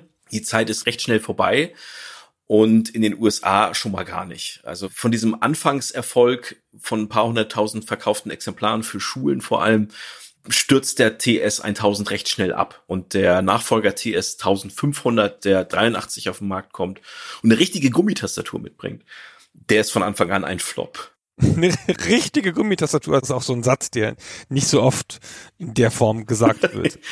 ja, ist ein Oxymoron, das geht natürlich nicht. Also eine fast richtige Tastatur, eine mit Gummitasten. Also der beseitigt schon einige Schwächen des TS1000 oder des ZX81. Der bringt auch gleich 16 Kilobyte RAM mit. Aber 83 ist es einfach zu spät. Da will schon kein Mensch mehr was wissen von einem reinen Lerncomputer mit schwarz-weißen, ich hätte schon fast wieder Grafik gesagt. Das ist ja keine Grafik, mit schwarz-weißen Fähigkeiten, mit grafischen Fähigkeiten in schwarz-weiß. Dieses Zeitfenster schließt sich einfach sehr schnell, indem man mit so einem Gerät Erfolg haben kann.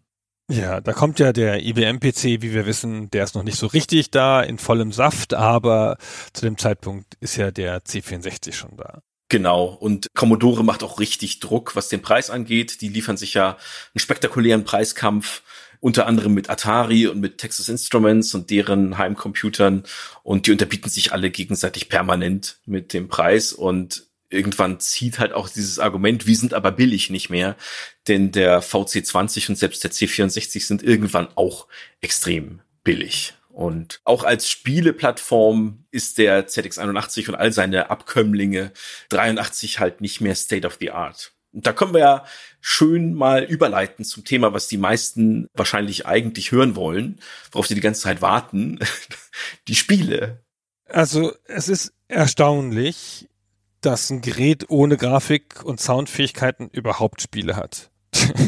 Aber es sind eine ganze Reihe von Spielen erschienen. Für den ZX80 ist es schwer zu sagen. Also auf Mobi Games findet man kaum welche und vielleicht gab es auch gar keine, vielleicht gab es nur so ein paar Listings in irgendwelchen Zeitschriften, die jetzt verloren sind. Aber für den ZX81 ist es ganz gut dokumentiert. Das sind Hunderte. Ich habe verschiedene Zahlen gefunden. Die schwanken so zwischen 100 und knapp 800. Letztere Zahl stammt von einer anderen Datenbank von everygamegoing.com. Die listen allerdings in der Liste der vermeintlichen Spiele auch diverse Anwendungsprogramme und sehr viele Titel tauchen da doppelt und mehrfach auf, weil sie wieder veröffentlicht wurden in mehreren Auflagen. Bereinigt man diese Liste um all diese Doppelungen und die falschen Einträge, dann kommt man auf ungefähr 400 Spiele. Und die Hälfte davon, wenn nicht noch mehr, sind Pac-Man-Klone. Also es sind sehr viele Spielhallenklassiker dort, die inoffiziell umgesetzt wurden. Also es sind Klone von Space Invaders, von Frogger, von Defender und eben immer wieder Pac-Man muss man aber auch verstehen, Pac-Man kam 1981 oder zu Beginn des Jahres 81 in den Westen aus Japan und es gab noch kaum Heimgerätumsetzungen. Ich glaube, die Atari-Umsetzung fürs VCS kommt erst 82. Also es gab durchaus Hunger nach Pac-Man und der wird eben gestillt durch diese ganzen Klone. Muncher, Munchies, Mr. Munch. Also wenn das Wort Munch im Namen vorkommt, weiß man, es ist ein Pac-Man-Klon. Also wenn es wirklich 800 wären, wäre das eine ziemlich stolze Zahl, aber auch so 400 oder 300 sind noch okay, um mal so eine Vergleichszahl zu bringen. Das Sega Genesis, also das Mega Drive, hat so 700 im Westen, 730 vielleicht. Also ungefähr so diese Größenordnung, aber die Spiele sind natürlich ein bisschen substanzieller. ja, ja, die Spiele geben nicht so sehr viel her. Das ist aber auch klar. Wie du schon sagst, keine grafischen Fähigkeiten, keine Farben, kein Ton. Wir haben ja beide, glaube ich, einige Spiele mal gespielt. Sie sind halt nicht sehr immersiv. Also auf der audiovisuellen Ebene und auf der narrativen Ebene Da haben andere Geräte wie das Atari VCS oder Atari 400 schon wesentlich mehr zu bieten und die gibt's ja schon seit ein paar Jahren. Aber Spiele funktionieren ja auch auf einer anderen Ebene, auf einer Ebene darunter, unter der audiovisuellen Ebene und der narrativen, also unterhalb der Inszenierung, auf der Ebene der reinen Spielmechanik. Also ein Actionspiel ist ja letztlich nichts anderes als eine Geschicklichkeitsübung und ein Strategiespiel oder ein Puzzle ist eine Denksportaufgabe. Die brauchen keine Grafik, die brauchen kein Spektakel und keine Inszenierung. Die funktionieren auch so. Und ich finde, die machen auch durchaus noch ein bisschen Spaß. Zumindest Einige, nicht alle, längst nicht alle. Vor allem die, die sehr viele Tasten brauchen, sind naturgemäß ein Problem, denn du kannst ja die Finger halt nicht bequem auf WASD liegen lassen und dann blind spielen. Du musst halt immer wieder auf die Tastatur gucken und dann nochmal genauer hingucken, weil die Tasten so klein sind und dann die richtigen Tasten treffen. Das ist schon ganz schön schwierig. Um ein Beispiel zu nennen, wie so ein Actionspiel gesteuert wird. Erschreckend viele Spiele nutzen die Pfeiltasten liegt eigentlich nahe, aber liegt eben nicht nahe, weil die Pfeiltasten in der ersten Reihe liegen, ganz oben bei den Zahlen. Nebeneinander natürlich. Wenn du also die Pfeile oben, unten, links, rechts nutzen willst, dann brauchst du die Tasten fünf bis acht. Und sechs ist runter und sieben ist hoch. Und Gunnar, ich krieg das nicht hin. Also mein Muskelgedächtnis ist völlig überfordert damit. ich kann das nicht. Hast du das hingekriegt? Ja, ja, klar. Du musst halt vier Finger dafür einsetzen. Aber das Problem ist, ich weiß nicht, wie es bei dir ist, meine vier Finger passen da schon gar nicht drauf, ungefähr auf diese Tasten, weil ich zu dicke Finger habe. Aber theoretisch, glaube ich, wenn du sehr filigrane Finger hast, dann geht das schon. Mit den beiden Zeigefingern liegst du auf sechs und sieben und machst vor und zurück. Und für links und rechts hast du halt die beiden Mittelfinger oder sowas in der Art. Also es ist schon sehr schräg. Oder du musst wirklich hingucken und jedes Mal neu den Finger hochheben und neu tippen, was die wahrscheinlichere Lösung ist ja, hingucken in dem Actionspiel, also den Blick abwenden vom Pac-Man-Labyrinth und die richtige Taste finden, das verträgt sich nicht mit Spielerfolg. Also zumindest nicht in meinem Fall. Ja, das funktioniert alles nicht sehr gut. Diese Tasten auf einer Linie sind schon ziemlich schwierig. Und es gibt ja keine andere Eingabemethode, wie wir schon gesagt haben. Also das ist schon nicht funktional. Ja, das Interessante daran ist, dass es überhaupt Spiele gibt und dass es überhaupt sehr unterschiedliche Spiele gibt, durchaus mit ein bisschen Ambition und auch Anspruch und die erstaunliche Sache mit der Grafik machen, obwohl sie nur diesen begrenzten Zeichensatz haben. Wir nennen mal das große Vorzeigespiel, also gibt drei große Vorzeigespiele eigentlich. Das eine ist 3D Monster Maze von 82, das ist ein Spiel aus der, tada, Ego-Perspektive. Ja, Wahnsinn. Ja, wirklich. Also sieht auch auf den ersten Blick lustig aus. Sieht so ein bisschen aus wie der Dungeon in Ultima. Das hat ja auch schon so 3D-Szenen. Es ist aber nicht so komplex, so rollenspielmäßig, sondern es ist wirklich, du durchläufst dieses Labyrinth nur, dieses Monster Maze, und da drin ist ein Monster, nämlich ein Tyrannosaurus Rex. Dem darfst du nicht begegnen, das war's. Wenn der dich trifft, dann bist du halt tot, dann frisst er dich. Und das ist in der Tat ganz cool gemacht, weil das hat so Texteinblendungen und sagt dir dann, pass auf, jetzt ist er nahe oder du hörst schon die Schritte und sowas. Und dann kannst du ihm ausweichen. Wenn du es rausschaffst, dann kriegst du halt einen Score, das war's. Und wenn du stirbst, kriegst du auch einen Score, aber das ist halt blöd. Und das besteht quasi nur aus schwarzen und grauen Flächen, die aus Punkten zusammengesetzt sind, also sehr ökonomische Art von Grafik. Und dieser Dinosaurier, wenn der dir mal groß im Bild erscheint, weil er dich jetzt gleich frisst, den du eigentlich ja nur im Game Over siehst, der hat halt Zähne, die sind Vs. Das sind die Vs aus dem Zeichensatz. Und das finde ich aber charmant, oder? Das ist halt toll. Das ist wirklich toll. Und man muss noch mal erwähnen, dieses Spiel läuft ja in Echtzeit. Das ist ja nicht rundenbasiert, dass man Schritt für Schritt überlegt, sich durch dieses Labyrinth tastet, sondern es läuft tatsächlich so mit 5, 6 FPS ungefähr in Echtzeit. Und was das für eine Leistung ist, nicht nur technisch, sondern auch was das Genre angeht, denn das existiert ja zu der Zeit noch gar nicht. Es gibt noch keine 3D-Ego-Spiele oder kaum. Es gibt zwar Pseudo-3D-Spiele, die man aus der Ego-Perspektive spielt, aber meistens hat man in diesen Spielen die Perspektive eines Raumschiffs. Also ich bin ein Raumschiff, fliege durchs All und ballere andere Raumschiffe ab, wie in Star Raiders von 79 zum Beispiel. Aber dass ich eine Person bin, die durch ihre eigenen Augen in die Welt hineinguckt und dadurch läuft und diese Welt perspektivisch korrekt auf sich wirken lässt und erkundet, das ist neu. Also bis auf den Ultima-Vorgänger Calabeth mit seinen 3D-Kampfszenen habe ich kein Spiel gefunden, was das vorwegnimmt. Also diese Doom-Perspektive, wie man sie nennen könnte. Und das ist 82, ja. Doom kommt erst Anfang der 90er, 93. Wizardry macht das ja auch, ne? 81. Aber das kannst du an einer Hand abzählen, die Spiele, die das schon machen. Ja. Und abgesehen mal von der Perspektive kann man auch das Spielprinzip als Survival Horror bezeichnen. Das ist ein Genre, was heute auch total in ist. Jetzt geht's ein bisschen weit, Henna. Jetzt geht's ein bisschen weit. Fehlt nur noch ein Multiplayer-Modus und das könntest du so auf Steam verkaufen. genau. Also es ist ein erstaunliches Stück Technik, muss man zumindest sagen. Ein anderes Beispiel für ein erstaunliches Stück Technik ist, dass es jemand geschafft hat, ein Schachspiel zu machen für dieses Gerät. Ganz interessant, es hat natürlich nicht entsprechende Grafik, es kann halt gar keine Figuren darstellen. Wie denn auch? Die Darstellung ist viel zu grob, um so filigrane Figuren wie einen Springer oder sowas darstellen zu können. Das heißt, es schreibt einfach den Anfangsbuchstaben des Namens der Figur hin, also ein P für den Bauern, den Pawn und ein R für den Turm, für den Rook und so und da muss man sich schon ganz schön konzentrieren, ehrlich gesagt, um das feststellen zu können. Und die Buchstaben werden schwarz auf weiß dargestellt für die weißen Figuren und invertiert für die schwarzen Figuren. Es ist manchmal schwer zu merken, welcher Bauer jetzt zu dir gehört von den zwölf Bauern, die sich in der Mitte des Spielfeldes balgen. Aber es läuft. Und es spielt Schach mit dir. Es spielt nicht besonders gut. Ja, das macht ein paar dumme Fehler. Springer am Rand, bringt Kummer und Schand, wie wir wissen. Solche guten Bauernregeln hat es nicht. Und ich habe es auch relativ schnell besiegt in meiner einen Partie, die ich gemacht habe. Aber es ist beeindruckend, dass es funktioniert. Ja, unter uns gesagt, Gunnar, ich habe auch nur eine Partie gespielt und ich habe verloren. Wie bitte? ja, gut, meine Schachclub-Tage liegen das ein oder andere Jahrzehnt zurück, aber daran lag es nicht. Ich habe tatsächlich die Figuren verwechselt. Ich habe eine Weile pausiert, kam dann wieder zurück und wollte schnell einen Zug machen und habe einen Läufer für einen Bauern gehalten, weil ich, naja, wegen der Buchstaben durcheinander kam und dann war meine Dame weg und dann habe ich einfach mal aufgegeben. Aber wie du schon sagst, dass es überhaupt spielt, dass es eine KI hat, das ist schon erstaunlich. Auch wenn es nicht jede Sonderregel kennt, Rochade zum Beispiel funktioniert nicht, aber in groben Zügen ist es ein vollständiges Schachprogramm mit einer ganz rudimentären grafischen Ausgabe oder, naja, buchstabenbasierten, zumindest visuellen Ausgabe.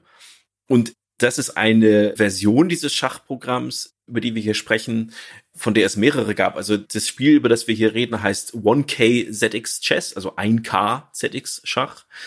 Das ist, wie der Name schon sagt, die Version, die mit einem Kilobyte RAM funktioniert, also mit der Standardausführung des ZX81.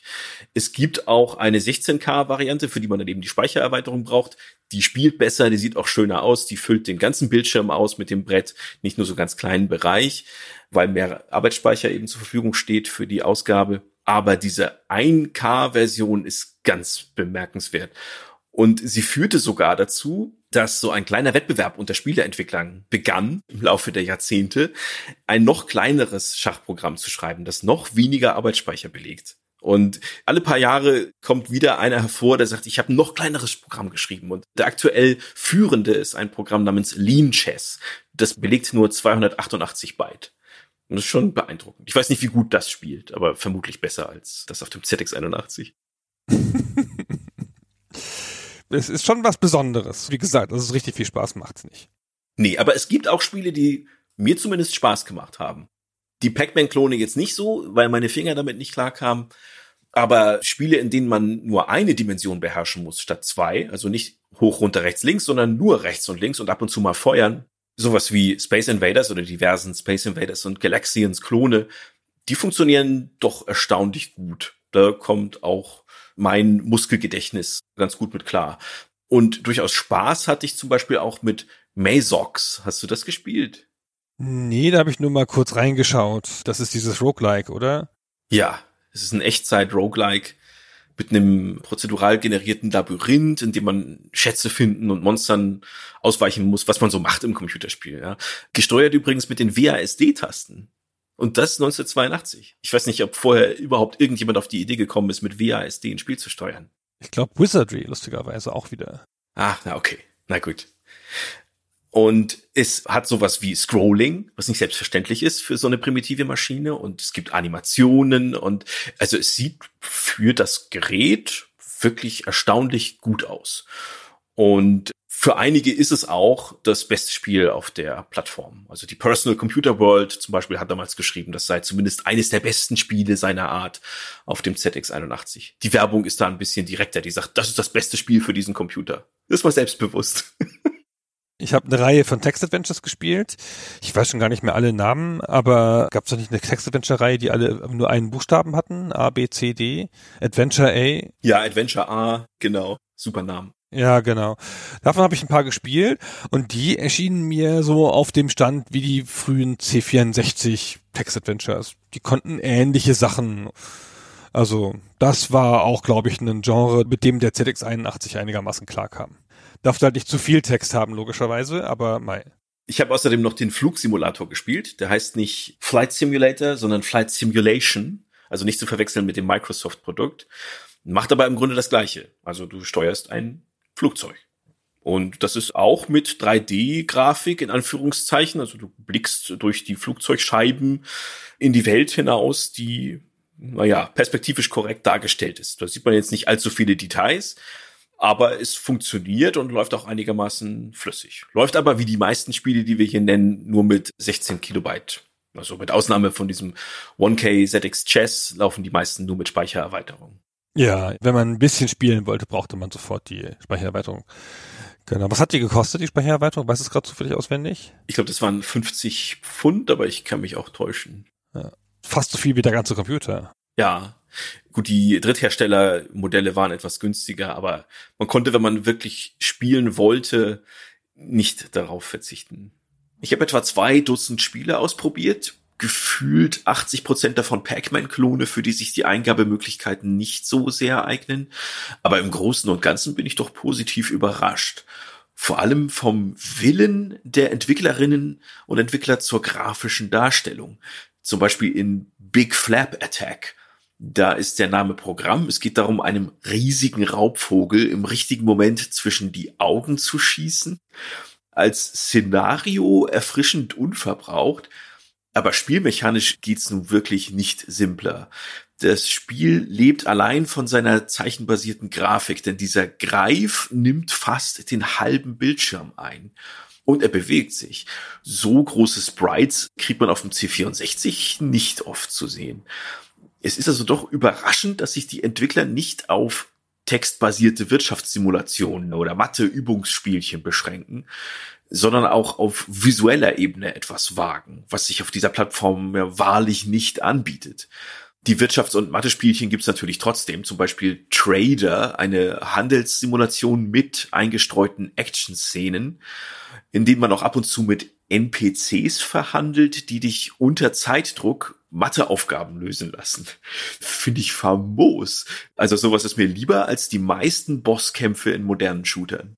Eine der anderen überraschenden und erstaunlichen Sachen, wenn man damit jetzt gar nicht rechnet, ist ein Spiel wie 49er von 83, weil das plötzlich ganz anders aussieht als alle anderen. Ja, man hat sich jetzt dran gewöhnt, wie ZX81 Spiele aussehen. Du hast diese großen blockigen Figuren. Diesen Zeichensatz erkennst du ja auch langsam mal irgendwann wieder.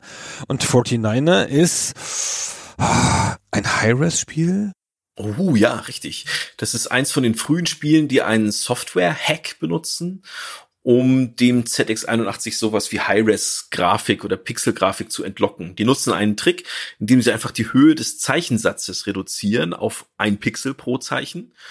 Und damit kann man den Bildschirm dann mit Buchstaben wesentlich stärker füllen als mit den regulär hohen Zeichen und hat damit auch mehr Zeichen, also mehr Pixel zur Verfügung und kann dadurch recht komplexe Grafiken erstellen. Das kostet natürlich auch viel Arbeitsspeicher, läuft also auch nur mit der 16K Erweiterung. Aber das sieht dann schon eher nach Grafik aus als sonst.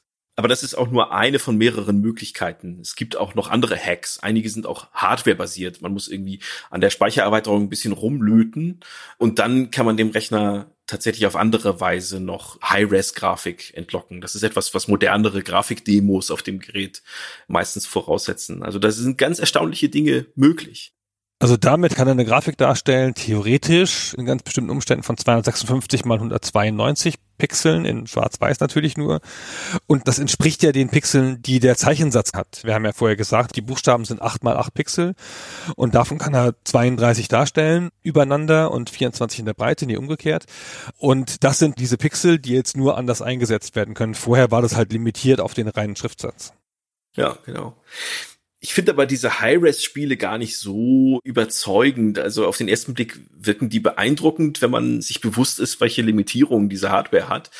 Aber für mich sind die Spiele schöner, die etwas abstraktere Grafik mitbringen, die ganz einfach mit den normalen Buchstaben ganz simple Dinge darstellen. Das funktioniert erstaunlich gut. Also mein Paradebeispiel dafür ist so ein Frogger-Klon namens Hopper hieß er, glaube ich. Da steuert man, glaube ich, einen Kanickel anstelle eines Frosches und äh, muss den eben auf die andere Straßenseite bringen. Und die LKW, die da vorbeifahren, sind einfach nur schwarze Blöcke, drei in Reihe. Und auf einem der drei schwarzen Blöcke ist halt eine weiße Klammer, also eine offene Klammer aus dem ganz normalen Zeichensatz. Du weißt aber sofort beim draufgucken, okay, das ist die Windschutzscheibe. Ja, dieser schwarze Kasten ist ein LKW. Es ist sofort klar. Oder bei diesen Ballerspielen, bei den Space Invaders Klonen und so weiter, du triffst einen Gegner und der wird zu einem kleinen Sternchen. Du weißt sofort, alles klar, ist eine Explosion. Ich habe ihn getroffen. Das reicht als Feedback. Ein bisschen Sound wäre schon nett, zumindest ein Piepston oder so, wenn ich getroffen habe. Aber diese visuelle Bestätigung des Spielerfolgs, die ist auch mit diesen extrem reduzierten Möglichkeiten wunderbar erreichbar. Und das funktioniert toll. Also die Kreativität, mit der die simplen Zeichen eingesetzt wurden, auch ohne diese High-Res-Hacks, finde ich ganz hübsch. Das hat eine ganz eigene Ästhetik. Ja, du hast recht. Die High-Res-Spiele sehen halt aus wie schlechte VC20-Spiele in Schwarz-Weiß. Und die Spiele aus dem Zeichensatz sehen halt aus wie ZX81-Spiele auf ihre ganz eigene Art. Ja, und tatsächlich, je größer sie die Figuren darstellen, desto besser passt es zu dem Look. Aber 400 Spiele, haben wir gesagt, sind ungefähr zumindest heute dokumentiert und aufspürbar erschienen für den ZX81. Das ist jetzt nicht so viel wenn man das mit, dem direkten Nachfolger vergleicht, mit dem Spectrum, oder zumindest für das Modell Spectrum 128, das etwas später rauskam, sind laut der gleichen Quelle über 20.000 Spiele erschienen. Ist eine etwas andere Größenordnung. Aber für ein Gerät, das keinen Sound ausgibt und keinen Joystick-Anschluss hat und nie wirklich als Spielegerät beworben wird und keine Grafik und wie gesagt nur ein Kilobyte RAM mitbringt in der Standardausstattung und das nach einem Jahr schon diesen mächtigen Konkurrenten aus eigenem Hause bekommt, eben den Spectrum mit Farbgrafik und allem, dafür finde ich das doch recht beachtlich. Aber vor allem bildet diese Zahl, egal ob es jetzt 400 oder auch 800 Spiele sind, nur ein Teil der Wahrheit ab weil die allermeisten Spiele nicht im Laden standen mit eigens produzierten Kassetten, sondern als Listings erschienen in den diversen Zeitschriften, die rund um den Sinclair und die ganze Heimcomputerszene gegründet und auf den Markt geworfen wurden. Sowas wie Sinclair Programs zum Beispiel, eine britische Zeitschrift, die 82 bis 85 rauskam. Oder Mein Heimcomputer, eine kurzlebige deutsche Zeitschrift. Die haben eben diese Programmlistings abgedruckt, die man dann abtippen musste, wenn man die Listings lesen konnte, was zeitweise echt schwierig ist. Also ich hatte meine Probleme damit. Das sieht aus, als hätten sie das mit dem Sinclair eigenen Drucker ausgedruckt und einfach eingescannt dann für die Zeitschrift. Also es ist wirklich schwer zu lesen. Aber wenn man das einmal hinbekommen hat, das korrekt abzutippen, dann hatte man sein Spiel. Und das ist ja ein ganz neues Erlebnis. Du liest eine Spielezeitschrift, findest ein Spiel total geil, willst es sofort spielen, musst aber nicht warten, bis es erscheint oder in den Laden rennen oder es bestellen, sondern du tippst es einfach ein und hast es sofort. Ja, das war ja damals üblich. Die Happy Computer und die C64 Sachen haben wir auch abgetippt. Das war schon ganz erstaunlich, weil also auch, dass dafür so ein Nachschub war, dass es dann eine Szene entstanden ist an Programmierjournalisten, die dann für diese Zeitschriften Sachen geschrieben haben, die dann auch immer natürlich bestimmte Formate einhalten mussten, ja, eine bestimmte Länge. Du kannst es ja nicht episch lang machen, damit es dann noch abgetippt werden kann. Und das ist ganz schön besonders, weil natürlich anders als bei den späteren Computern oder dem heutigen PC oder auch schon beim C64 ist es halt natürlich beim ZX81 so, dass der Anteil an schöpferisch tätigen Menschen unter den Käufern viel höher ist als bei späteren Geräten oder als bei Konsolen. Wenn du halt eine Konsole hast, das sind 100 Prozent der Spieler Konsumenten logischerweise oder 99,9, weil da kommst du halt nicht so gleich dazu, damit Spiele zu machen. Und auch beim C64 ist es dann schon so weit, weil da das Spieleangebot so groß ist, dass das natürlich die meisten Leute einfach da Spiele sich besorgen oder kaufen oder irgendwas. Und hier ist es ja am Anfang noch so, dass das so wenig ist und das Gerät ja dir automatisch gleich Basic beibringt, weil das ja der Sinn dieser Sache ist, dass halt der Anteil derjenigen Leute, die dann damit auch wirklich aktiv arbeiten, sehr viel größer ist, nehme ich an.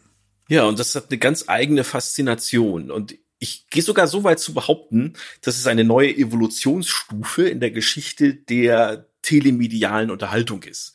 Ich mache jetzt ein großes Fass auf. Wow. Ja, ja, du kannst ja gleich dagegen argumentieren, aber ich stelle das einfach mal so in den Raum. Ich sage, die erste Stufe dieser Evolution war der Fernseher mit dem großen Versprechen, hey, jetzt holst du dir die großen Geschichten und Welten aus dem Kino zu dir nach Hause ins Wohnzimmer. Und die zweite Stufe ist dann das Videospiel mit dem Versprechen, jetzt holst du dir nicht nur die Welten und Geschichten in dein Wohnzimmer, sondern du kannst selber mitspielen. Und das ist jetzt die dritte Stufe, die sagt, du kannst jetzt nicht nur mitspielen, du kannst diese Welten selber erschaffen. Du kannst deine eigene Welt erschaffen. Du bist in deinem eigenen interaktiven Film Regisseur, Hauptdarsteller, Drehbuchautor, Kulissenbauer. Und das ist was ganz Neues. Das gab es mit Spielkonsolen nicht und das gab es mit dem Fernsehen logischerweise nicht. Das bietet nur der Computer. Natürlich nicht nur dieser Computer, das kann man mit dem Commodore VC20 auch haben, aber der ZX81 macht diese Welt zugänglich für eine ganz neue breite Nutzerschaft, für sehr, sehr viele angehende jungen äh, Autoren und Spieleprogrammierer. Ja, das glaube ich auch. Also weil es halt eine Lernmaschine ist, weil das der Fokus ist und damit so viele Leute wenigstens erstmal irgendwas ausprobieren. Natürlich haben wir am C64 auch Spiele programmiert. So ist es nicht. Ja, das haben, glaube ich, viele Leute ausprobiert.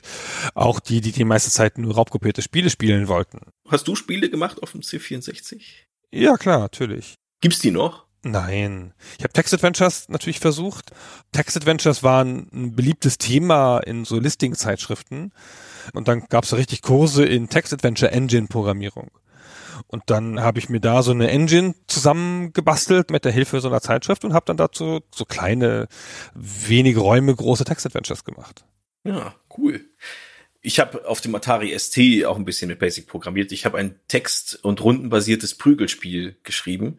Nicht, weil ich besonders kreativ wäre, sondern weil das das Einzige ist, was ich mit meinen begrenzten Fähigkeiten hinbekommen hat. Du musstest also eingeben, welchen Schlag du ausführen wolltest oder ob du die Kettensäge nutzt oder so. Und dann hat ein Zufallsgenerator ermittelt, ob du triffst und welchen Schaden du anrichtest. Und das ging dann immer hin und her. Das klingt total großartig, ne? Wie ein Indie-Hit, wie er heute auf Steam erscheinen könnte. Ja, war aber ganz grauenhaft, funktionierte nicht gut und ist ständig abgestürzt. Also mit meiner Karriere war es nicht so weit her. Naja, also während halt der C64 dann Programmiergenies wie mich und dich hervorbrachte, brachte der ZX81 dann durchaus später noch sehr bekannte Entwicklerinnen und Entwickler hervor. Viele Studios beginnen dann da auf der Plattform Bugbyte Software, ja, die haben Mattox gemacht und später sind sie noch sehr berühmt geworden mit dem großartigen Manic Miner, das dann auf allen großen Plattformen erschien, C64 und so. Oder Arctic Computing, das waren die Leute, die das 1K ZX Chess gemacht haben. Die haben da noch ein Fußballspiel gemacht, ein größeres, aber vor allen Dingen hat da Charles Cecil gearbeitet, der später noch Baphomets Fluch geschrieben hat, der nette Charles, den ich schon getroffen habe persönlich, wie ich ja schon mehrfach immer wieder mal erzählt habe und dessen Spiele wir schon besprochen haben, also zumindest mal die Baphomets Fluchreihe. Oder die britische Legende Jeff Minter, der Lamasoft gegründet hat und das großartige Attack of the Mutant Camels gemacht hat. Ja, fantastisch. Und Tempest 2000 und 3000 und weiß ich nicht wie viele. Aber ich glaube, der bekannteste Entwickler von denen, die auf dem ZX81 angefangen haben oder auf dem ZX80, das ist wohl David Perry. Besser bekannt, glaube ich, als Dave Perry. Den hast du bestimmt auch schon mal getroffen. Ja, ja, mit dem war ich schon Abendessen auf dessen Kosten. Ha, ja, super. Das waren noch Zeiten. Der macht den Eindruck, er wäre sehr reich und hat sehr um sich geworfen mit teuren Spirituosen bei dem Abendessen. Das ist alles, was ich dazu sagen kann. Der ist natürlich total nett und cool. Was hat er denn so für Spiele gemacht? Earthworm Jim zum Beispiel. Oder MDK oder Messiah und sowas. Und jetzt macht er ja diesen Streaming-Service, den dann Sony gekauft hat und dann die Basis von PlayStation Now wurde. Aber eine Zeit lang war der halt eine Riesennummer in der Game-Szene. Auch ein gefragter Redner auf Konferenzen und so. Shiny Entertainment hieß seine Firma, bei der dann MDK und Messiah zum Beispiel auch rauskam. Nicht ganz unumstritten, aber auf jeden Fall ist er eine der besser bekannten Figuren aus dieser Szene, denke ich. Aber auch viele Entwickler und Entwicklerinnen, die ihre Karriere jetzt nicht direkt auf dem ZX81 begonnen haben, lernten damit zumindest die Basic-Programmierung Oder auch die Programmierung in Maschinencode. Das ist ebenfalls möglich und ist zwar wesentlich komplizierter, aber auch wesentlich effizienter. Und die haben ihr Wissen dann später auf andere Plattformen übertragen, um dort dann eine Karriere in der Spieleentwicklung zu starten. So lässt sich doch ein Großteil der britischen Spieleindustrie zurückführen, direkt oder indirekt auf die Sinclair-Maschinen. Man muss halt bedenken, dass diese Geräte und auch der spätere ZX Spectrum da wahnsinnig verbreitet waren. Ja, die Briten hatten immer eine leicht andere Landschaft als wir hier. Also während hier Commodore durchgestartet ist wie sonst nirgendwo auf dem Kontinent, haben sich bei den Briten immer eigene Geräte gehalten. Die ZX-Geschichten, der BBC Micro, später der Amstrad, der C64-Konkurrent mit der eingebauten Datasette, der hier als Schneider-PC bekannt wurde. Schneider CPC. Schneider CPC, genau. Das war immer eine ganz eigene Szene, die sich auch sehr unterschieden hat von den Deutschen. Und ich glaube auch, weil es britische Geräte waren und da auch so eine Art Nationalstolz geherrscht hat. Dieser Zugang zu dem ZX81 wird ja einer der Gründe sein, nehme ich an, warum die britische Spieleindustrie so viel bedeutender ist und war als die deutsche. Sicherlich hat es auch was damit zu tun, dass die halt Englisch sprechen und damit gleich einen anderen Zugang zum amerikanischen Markt hatten, anders als die Deutschen, aber die waren ja lange, lange, lange, lange stark führend im Vergleich zu Deutschen und Franzosen und Italienern und so. Ja, und das liegt zu einem großen Teil eben auch an diesem Nachfolger oder quasi Nachfolger, den wir jetzt schon mehrfach erwähnt haben. Und damit kommen wir mal zum weiteren Schicksal der Firma Sinclair Research. Die hat nämlich 1982 dann ein weiteres Modell auf den Markt gebracht. Wie gesagt, keinen direkten Nachfolger, sondern ein parallel laufendes Modell. Und das war der ZX Spectrum. Der kann jetzt endlich auch Farben ausgeben, der kann Sound ausgeben. Für den gibt's Joystick-Anschlüsse, zumindest als Erweiterung. Der hat von Anfang an 16 oder je nach Modell 48 Kilobyte RAM. Der hat eine, du hast mich vorhin da schon mal korrigiert, ich sag jetzt nicht richtige Tastatur. er hat eine Gummitastatur. und das ist eine richtige Spielemaschine. Obwohl Clive Sinclair davon nicht so begeistert ist, der ist nicht so der Fan der Spieleszene. Aber das kann man wirklich kaum bestreiten. Das ist keine Basic-Lernmaschine mehr, das ist ein Spielegerät. Ja, und als solcher funktioniert es halt auch. Das ist auch genau die richtige Zeit dafür. Das ist ja die Zeit, wo die Konsolen noch einigermaßen schwach sind. Das dauert ja noch ein bisschen, bis die wieder mit Nacht wiederkommen. Der ZX Spectrum nimmt halt in UK die Rolle ein, die hier der C64 einnimmt. Von dem erscheinen mehrere Generationen und der verkauft sich bis in die 90er hinein fünf Millionen Mal. Also ein ordentlicher Erfolg. Über den müssen wir eines Tages nochmal separat in einer eigenen Episode reden dann wiederholen wir natürlich auch die gesamte Entstehungsgeschichte nochmal. ja, sehr gut. Gut, dass wir die schon mal eingesprochen haben. Machen wir einfach vorne dran. Genau. Dann allerdings kommt es zum Absturz. Stichwort Fallhöhe. Müssen wir ja, glaube ich, mal erwähnen, ne? Ist Pflicht. Dann nämlich kommt der Nachfolger des ZX82, der ZX83, so jedenfalls lautet der Codename während der Entwicklung auf den Markt, kommt das Gerät dann als Sinclair QL. Und das steht für Quantum Leap, also Quantensprung. Das Gerät soll ein Profi-Gerät sein, das Profi-Nutzer anspricht. Der Clive Sinclair hat keinen Bock mehr auf Massenmarkt und vor allem nicht auf Spiele. Der will was Ernsthaftes machen. Reagiert damit auch ein bisschen auf den Markt, der sich weg von den ganz billigen Geräten und hin zu professionell eingesetzten Computern bewegt. Und er motiviert sogar die Softwarehersteller, die Dritthersteller, keine Spiele für den QL zu entwickeln, sondern Anwendungen, professionelle, seriöse Anwendungen. Der hat auch einen schnelleren Prozessor, der hat 128 Kilobyte RAM, der beherrscht eine einfache Art von Multitasking. Also das ist ein wesentlich fortschrittlicheres Gerät als die Vorgänger. Tastatur. Oh ja, der hat eine Tastatur. eine richtige Tastatur diesmal. Und er sieht auch immer noch schön aus. In der Hinsicht bleibt sich Sinclair treu. Aber der kommt zu spät. Der wird im Januar 84 angekündigt mit dem großen Versprechen, er solle innerhalb von 28 Tagen ausgeliefert werden. Im April kommen dann auch vereinzelt ein paar Exemplare auf den Markt. Also viel zu spät. Die meisten müssen ewig darauf warten, wenn sie ihn vorbestellt haben. Und diejenigen, die ein Exemplar bekommen, sind auch nicht so ganz glücklich, denn ja, die Geschichte wiederholt sich. Der QL, ich hätte ihn fast ZX83 genannt, aber der QL hat diverse technische Probleme und ist ein gewaltiger Flop. Ja, und damit geht es plötzlich diese Geschichte zu Ende, die so hoffnungsvoll begonnen hat, die vom Transistorradiohersteller zu einem Computermagnaten geführt hat.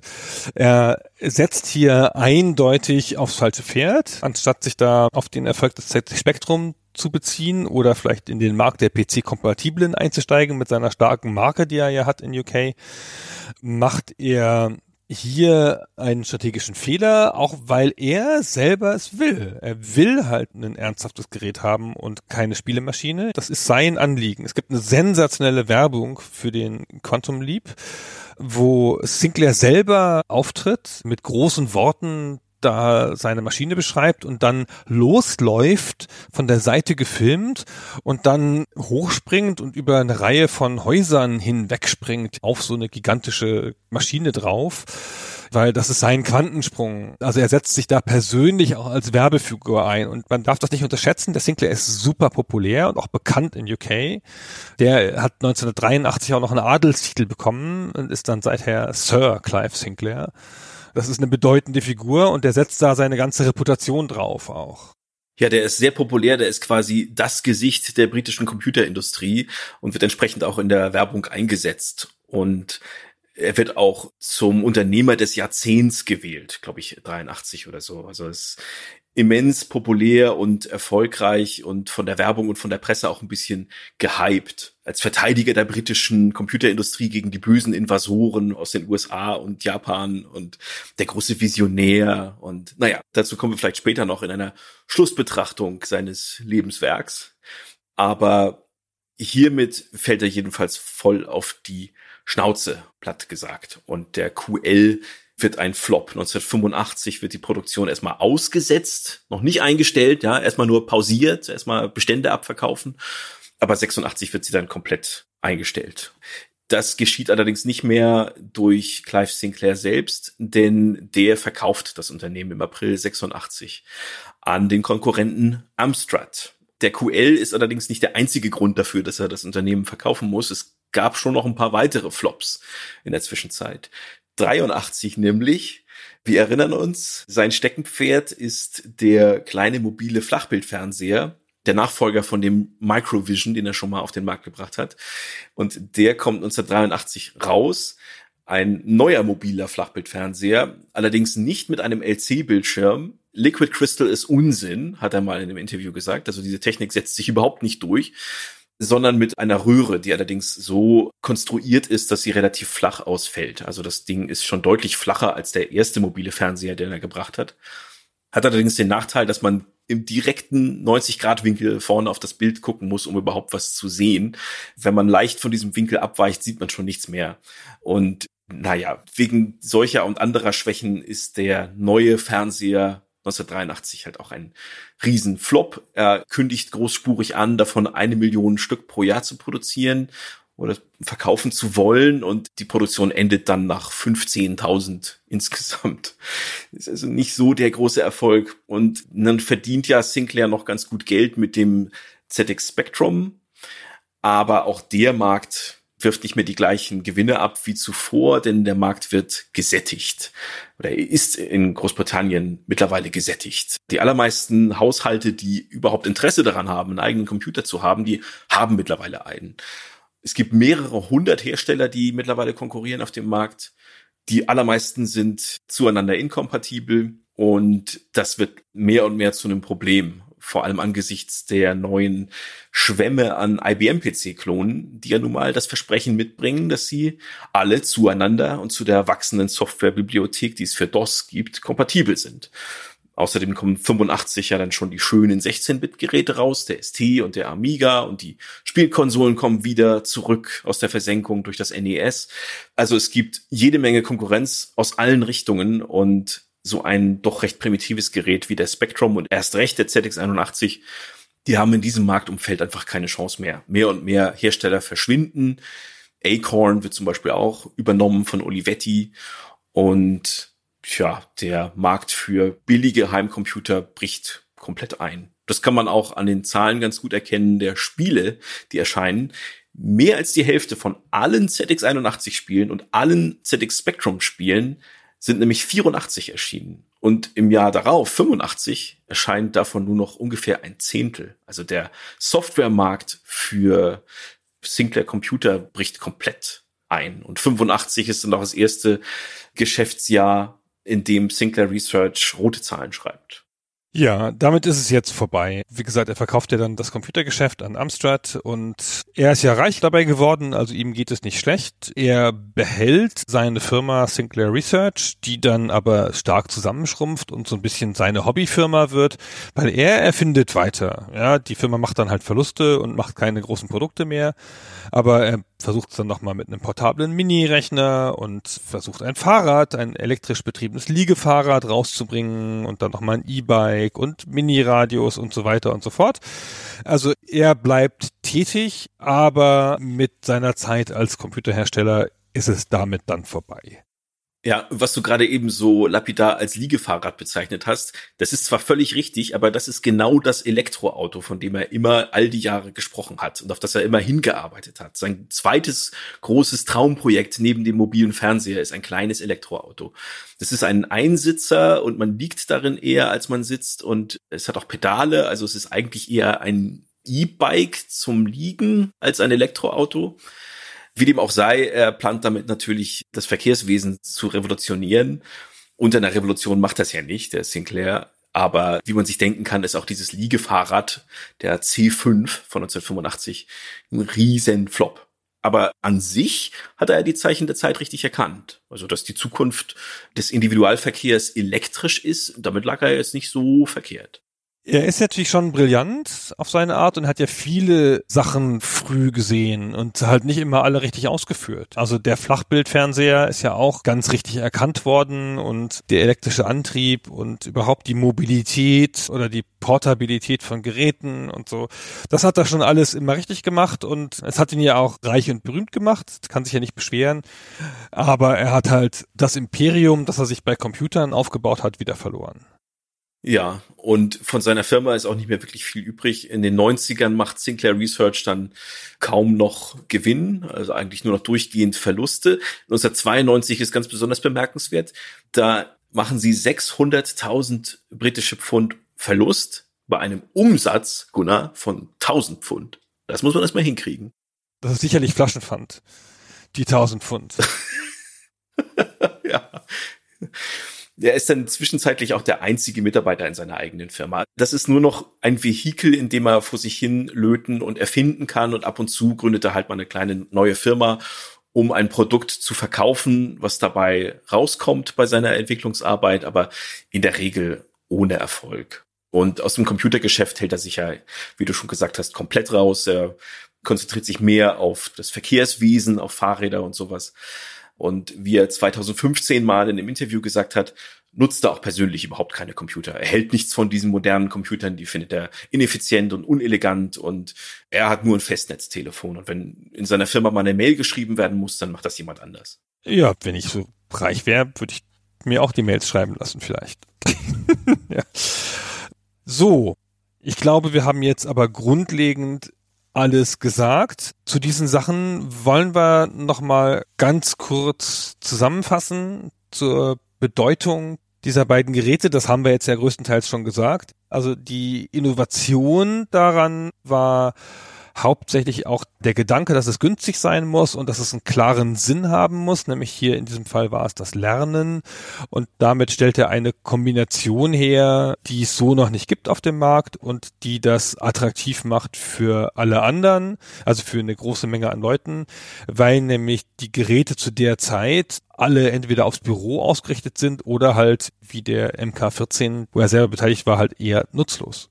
Genau.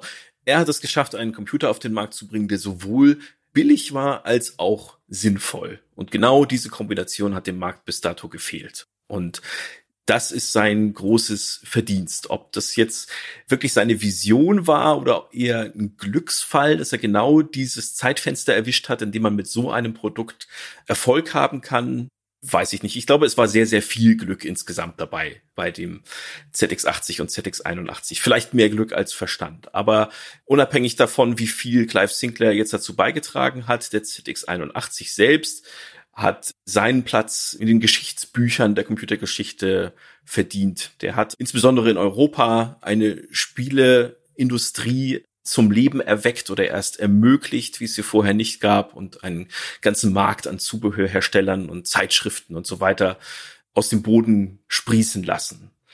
Man kann es auch so ausdrücken, mit Sinclair und mit dem ZX81 und seinem Vorgänger begann nicht weniger als die Demokratisierung der Informationstechnologie. Ja, zumindest war er da entscheidend dran beteiligt. Und wie alle Sachen in unserem Feld, Games, Computer, Konsolentechnologie, Retro endet nie. Auch der ZX81 ist noch ein Computer, für den es eine aktive Nutzergemeinde gibt. Naja, also keine sehr große, aber es gibt noch eine Reihe von Freaks, die dafür auch hin und wieder nochmal ein neues Spiel machen und die dafür sogar noch kleine Hardware-Erweiterungen bauen und da dran löten, um da noch Sachen rauszukitzeln aus dieser uralten Maschine. Ja, du sprichst von dem ZX-Team. Das ist die letzte aktive Nutzergruppe, wie sie sich selbst bezeichnet. Das ist eine deutsche Gruppe aus Veteranen, die ja, den ZX81 am Leben hält. Nicht nur mit neuer Software, es erscheinen auch durchaus noch Spiele dafür. Das letzte Spiel, was ich gefunden habe, war ein Spiel aus dem Februar 2021, also zu dem Zeitpunkt, den wir heute haben, recht neu und das war natürlich ein Pac-Man-Klon. Aber sie erschafft auch eben Hardware-Erweiterungen, die hat dem ZX81 sowas beigebracht, wie mit SSDs umzugehen, Netzwerkanschluss, LCD-Anschluss, USB-Anschluss, also eigentlich alles, was man mit einem modernen PC machen kann, das bringen sie auch irgendwie diesem kleinen Maschinchen von damals bei. das ist ganz schön enorm. Aber nun, das ist ein Gerät, das auf das Leben von vielen Leuten offenkundig einen starken Eindruck gemacht hat, weswegen auch heute noch Leute dran hängen. Ja, auf jeden Fall. Ich habe das ja selbst nicht miterlebt damals. Da war ich dann doch etwas zu jung. Aber ich glaube, das hätte mich auch fasziniert. Also diese Vorstellung, eben einen eigenen PC zu Hause haben zu können. Es war eben, wie wir es am Anfang ausgeführt haben, noch visionär. Das war nicht üblich, einen eigenen Computer haben zu können. Und was man damit macht, ist dann tatsächlich zweitrangig erstmal. Ja? Die Möglichkeit zu haben, so ein Gerät zu Hause stehen zu haben, das war schon faszinierend genug. Für viele von uns zumindest. So, Jetzt machen wir Schluss. Da haben wir jetzt lange drüber gesprochen. Vielen Dank, Henna, für das expertige Durchführen. Vielen Dank euch allen, die ihr bis hierhin zugehört habt. Und bis zum nächsten Mal. Ja, bis zum nächsten Mal. Dann sprechen wir ja dann noch ausführlich über den QL, ganz bestimmt. Wenn wir die dreiteilige Serie über den QL machen, meinst du? ja, mindestens. Und ich spiele jetzt noch eine Partie 1K ZX Chess. Ich muss das Spiel einmal besiegen zumindest. ja, aber auch vielen Dank an dich. Bis zum nächsten Mal. Ciao.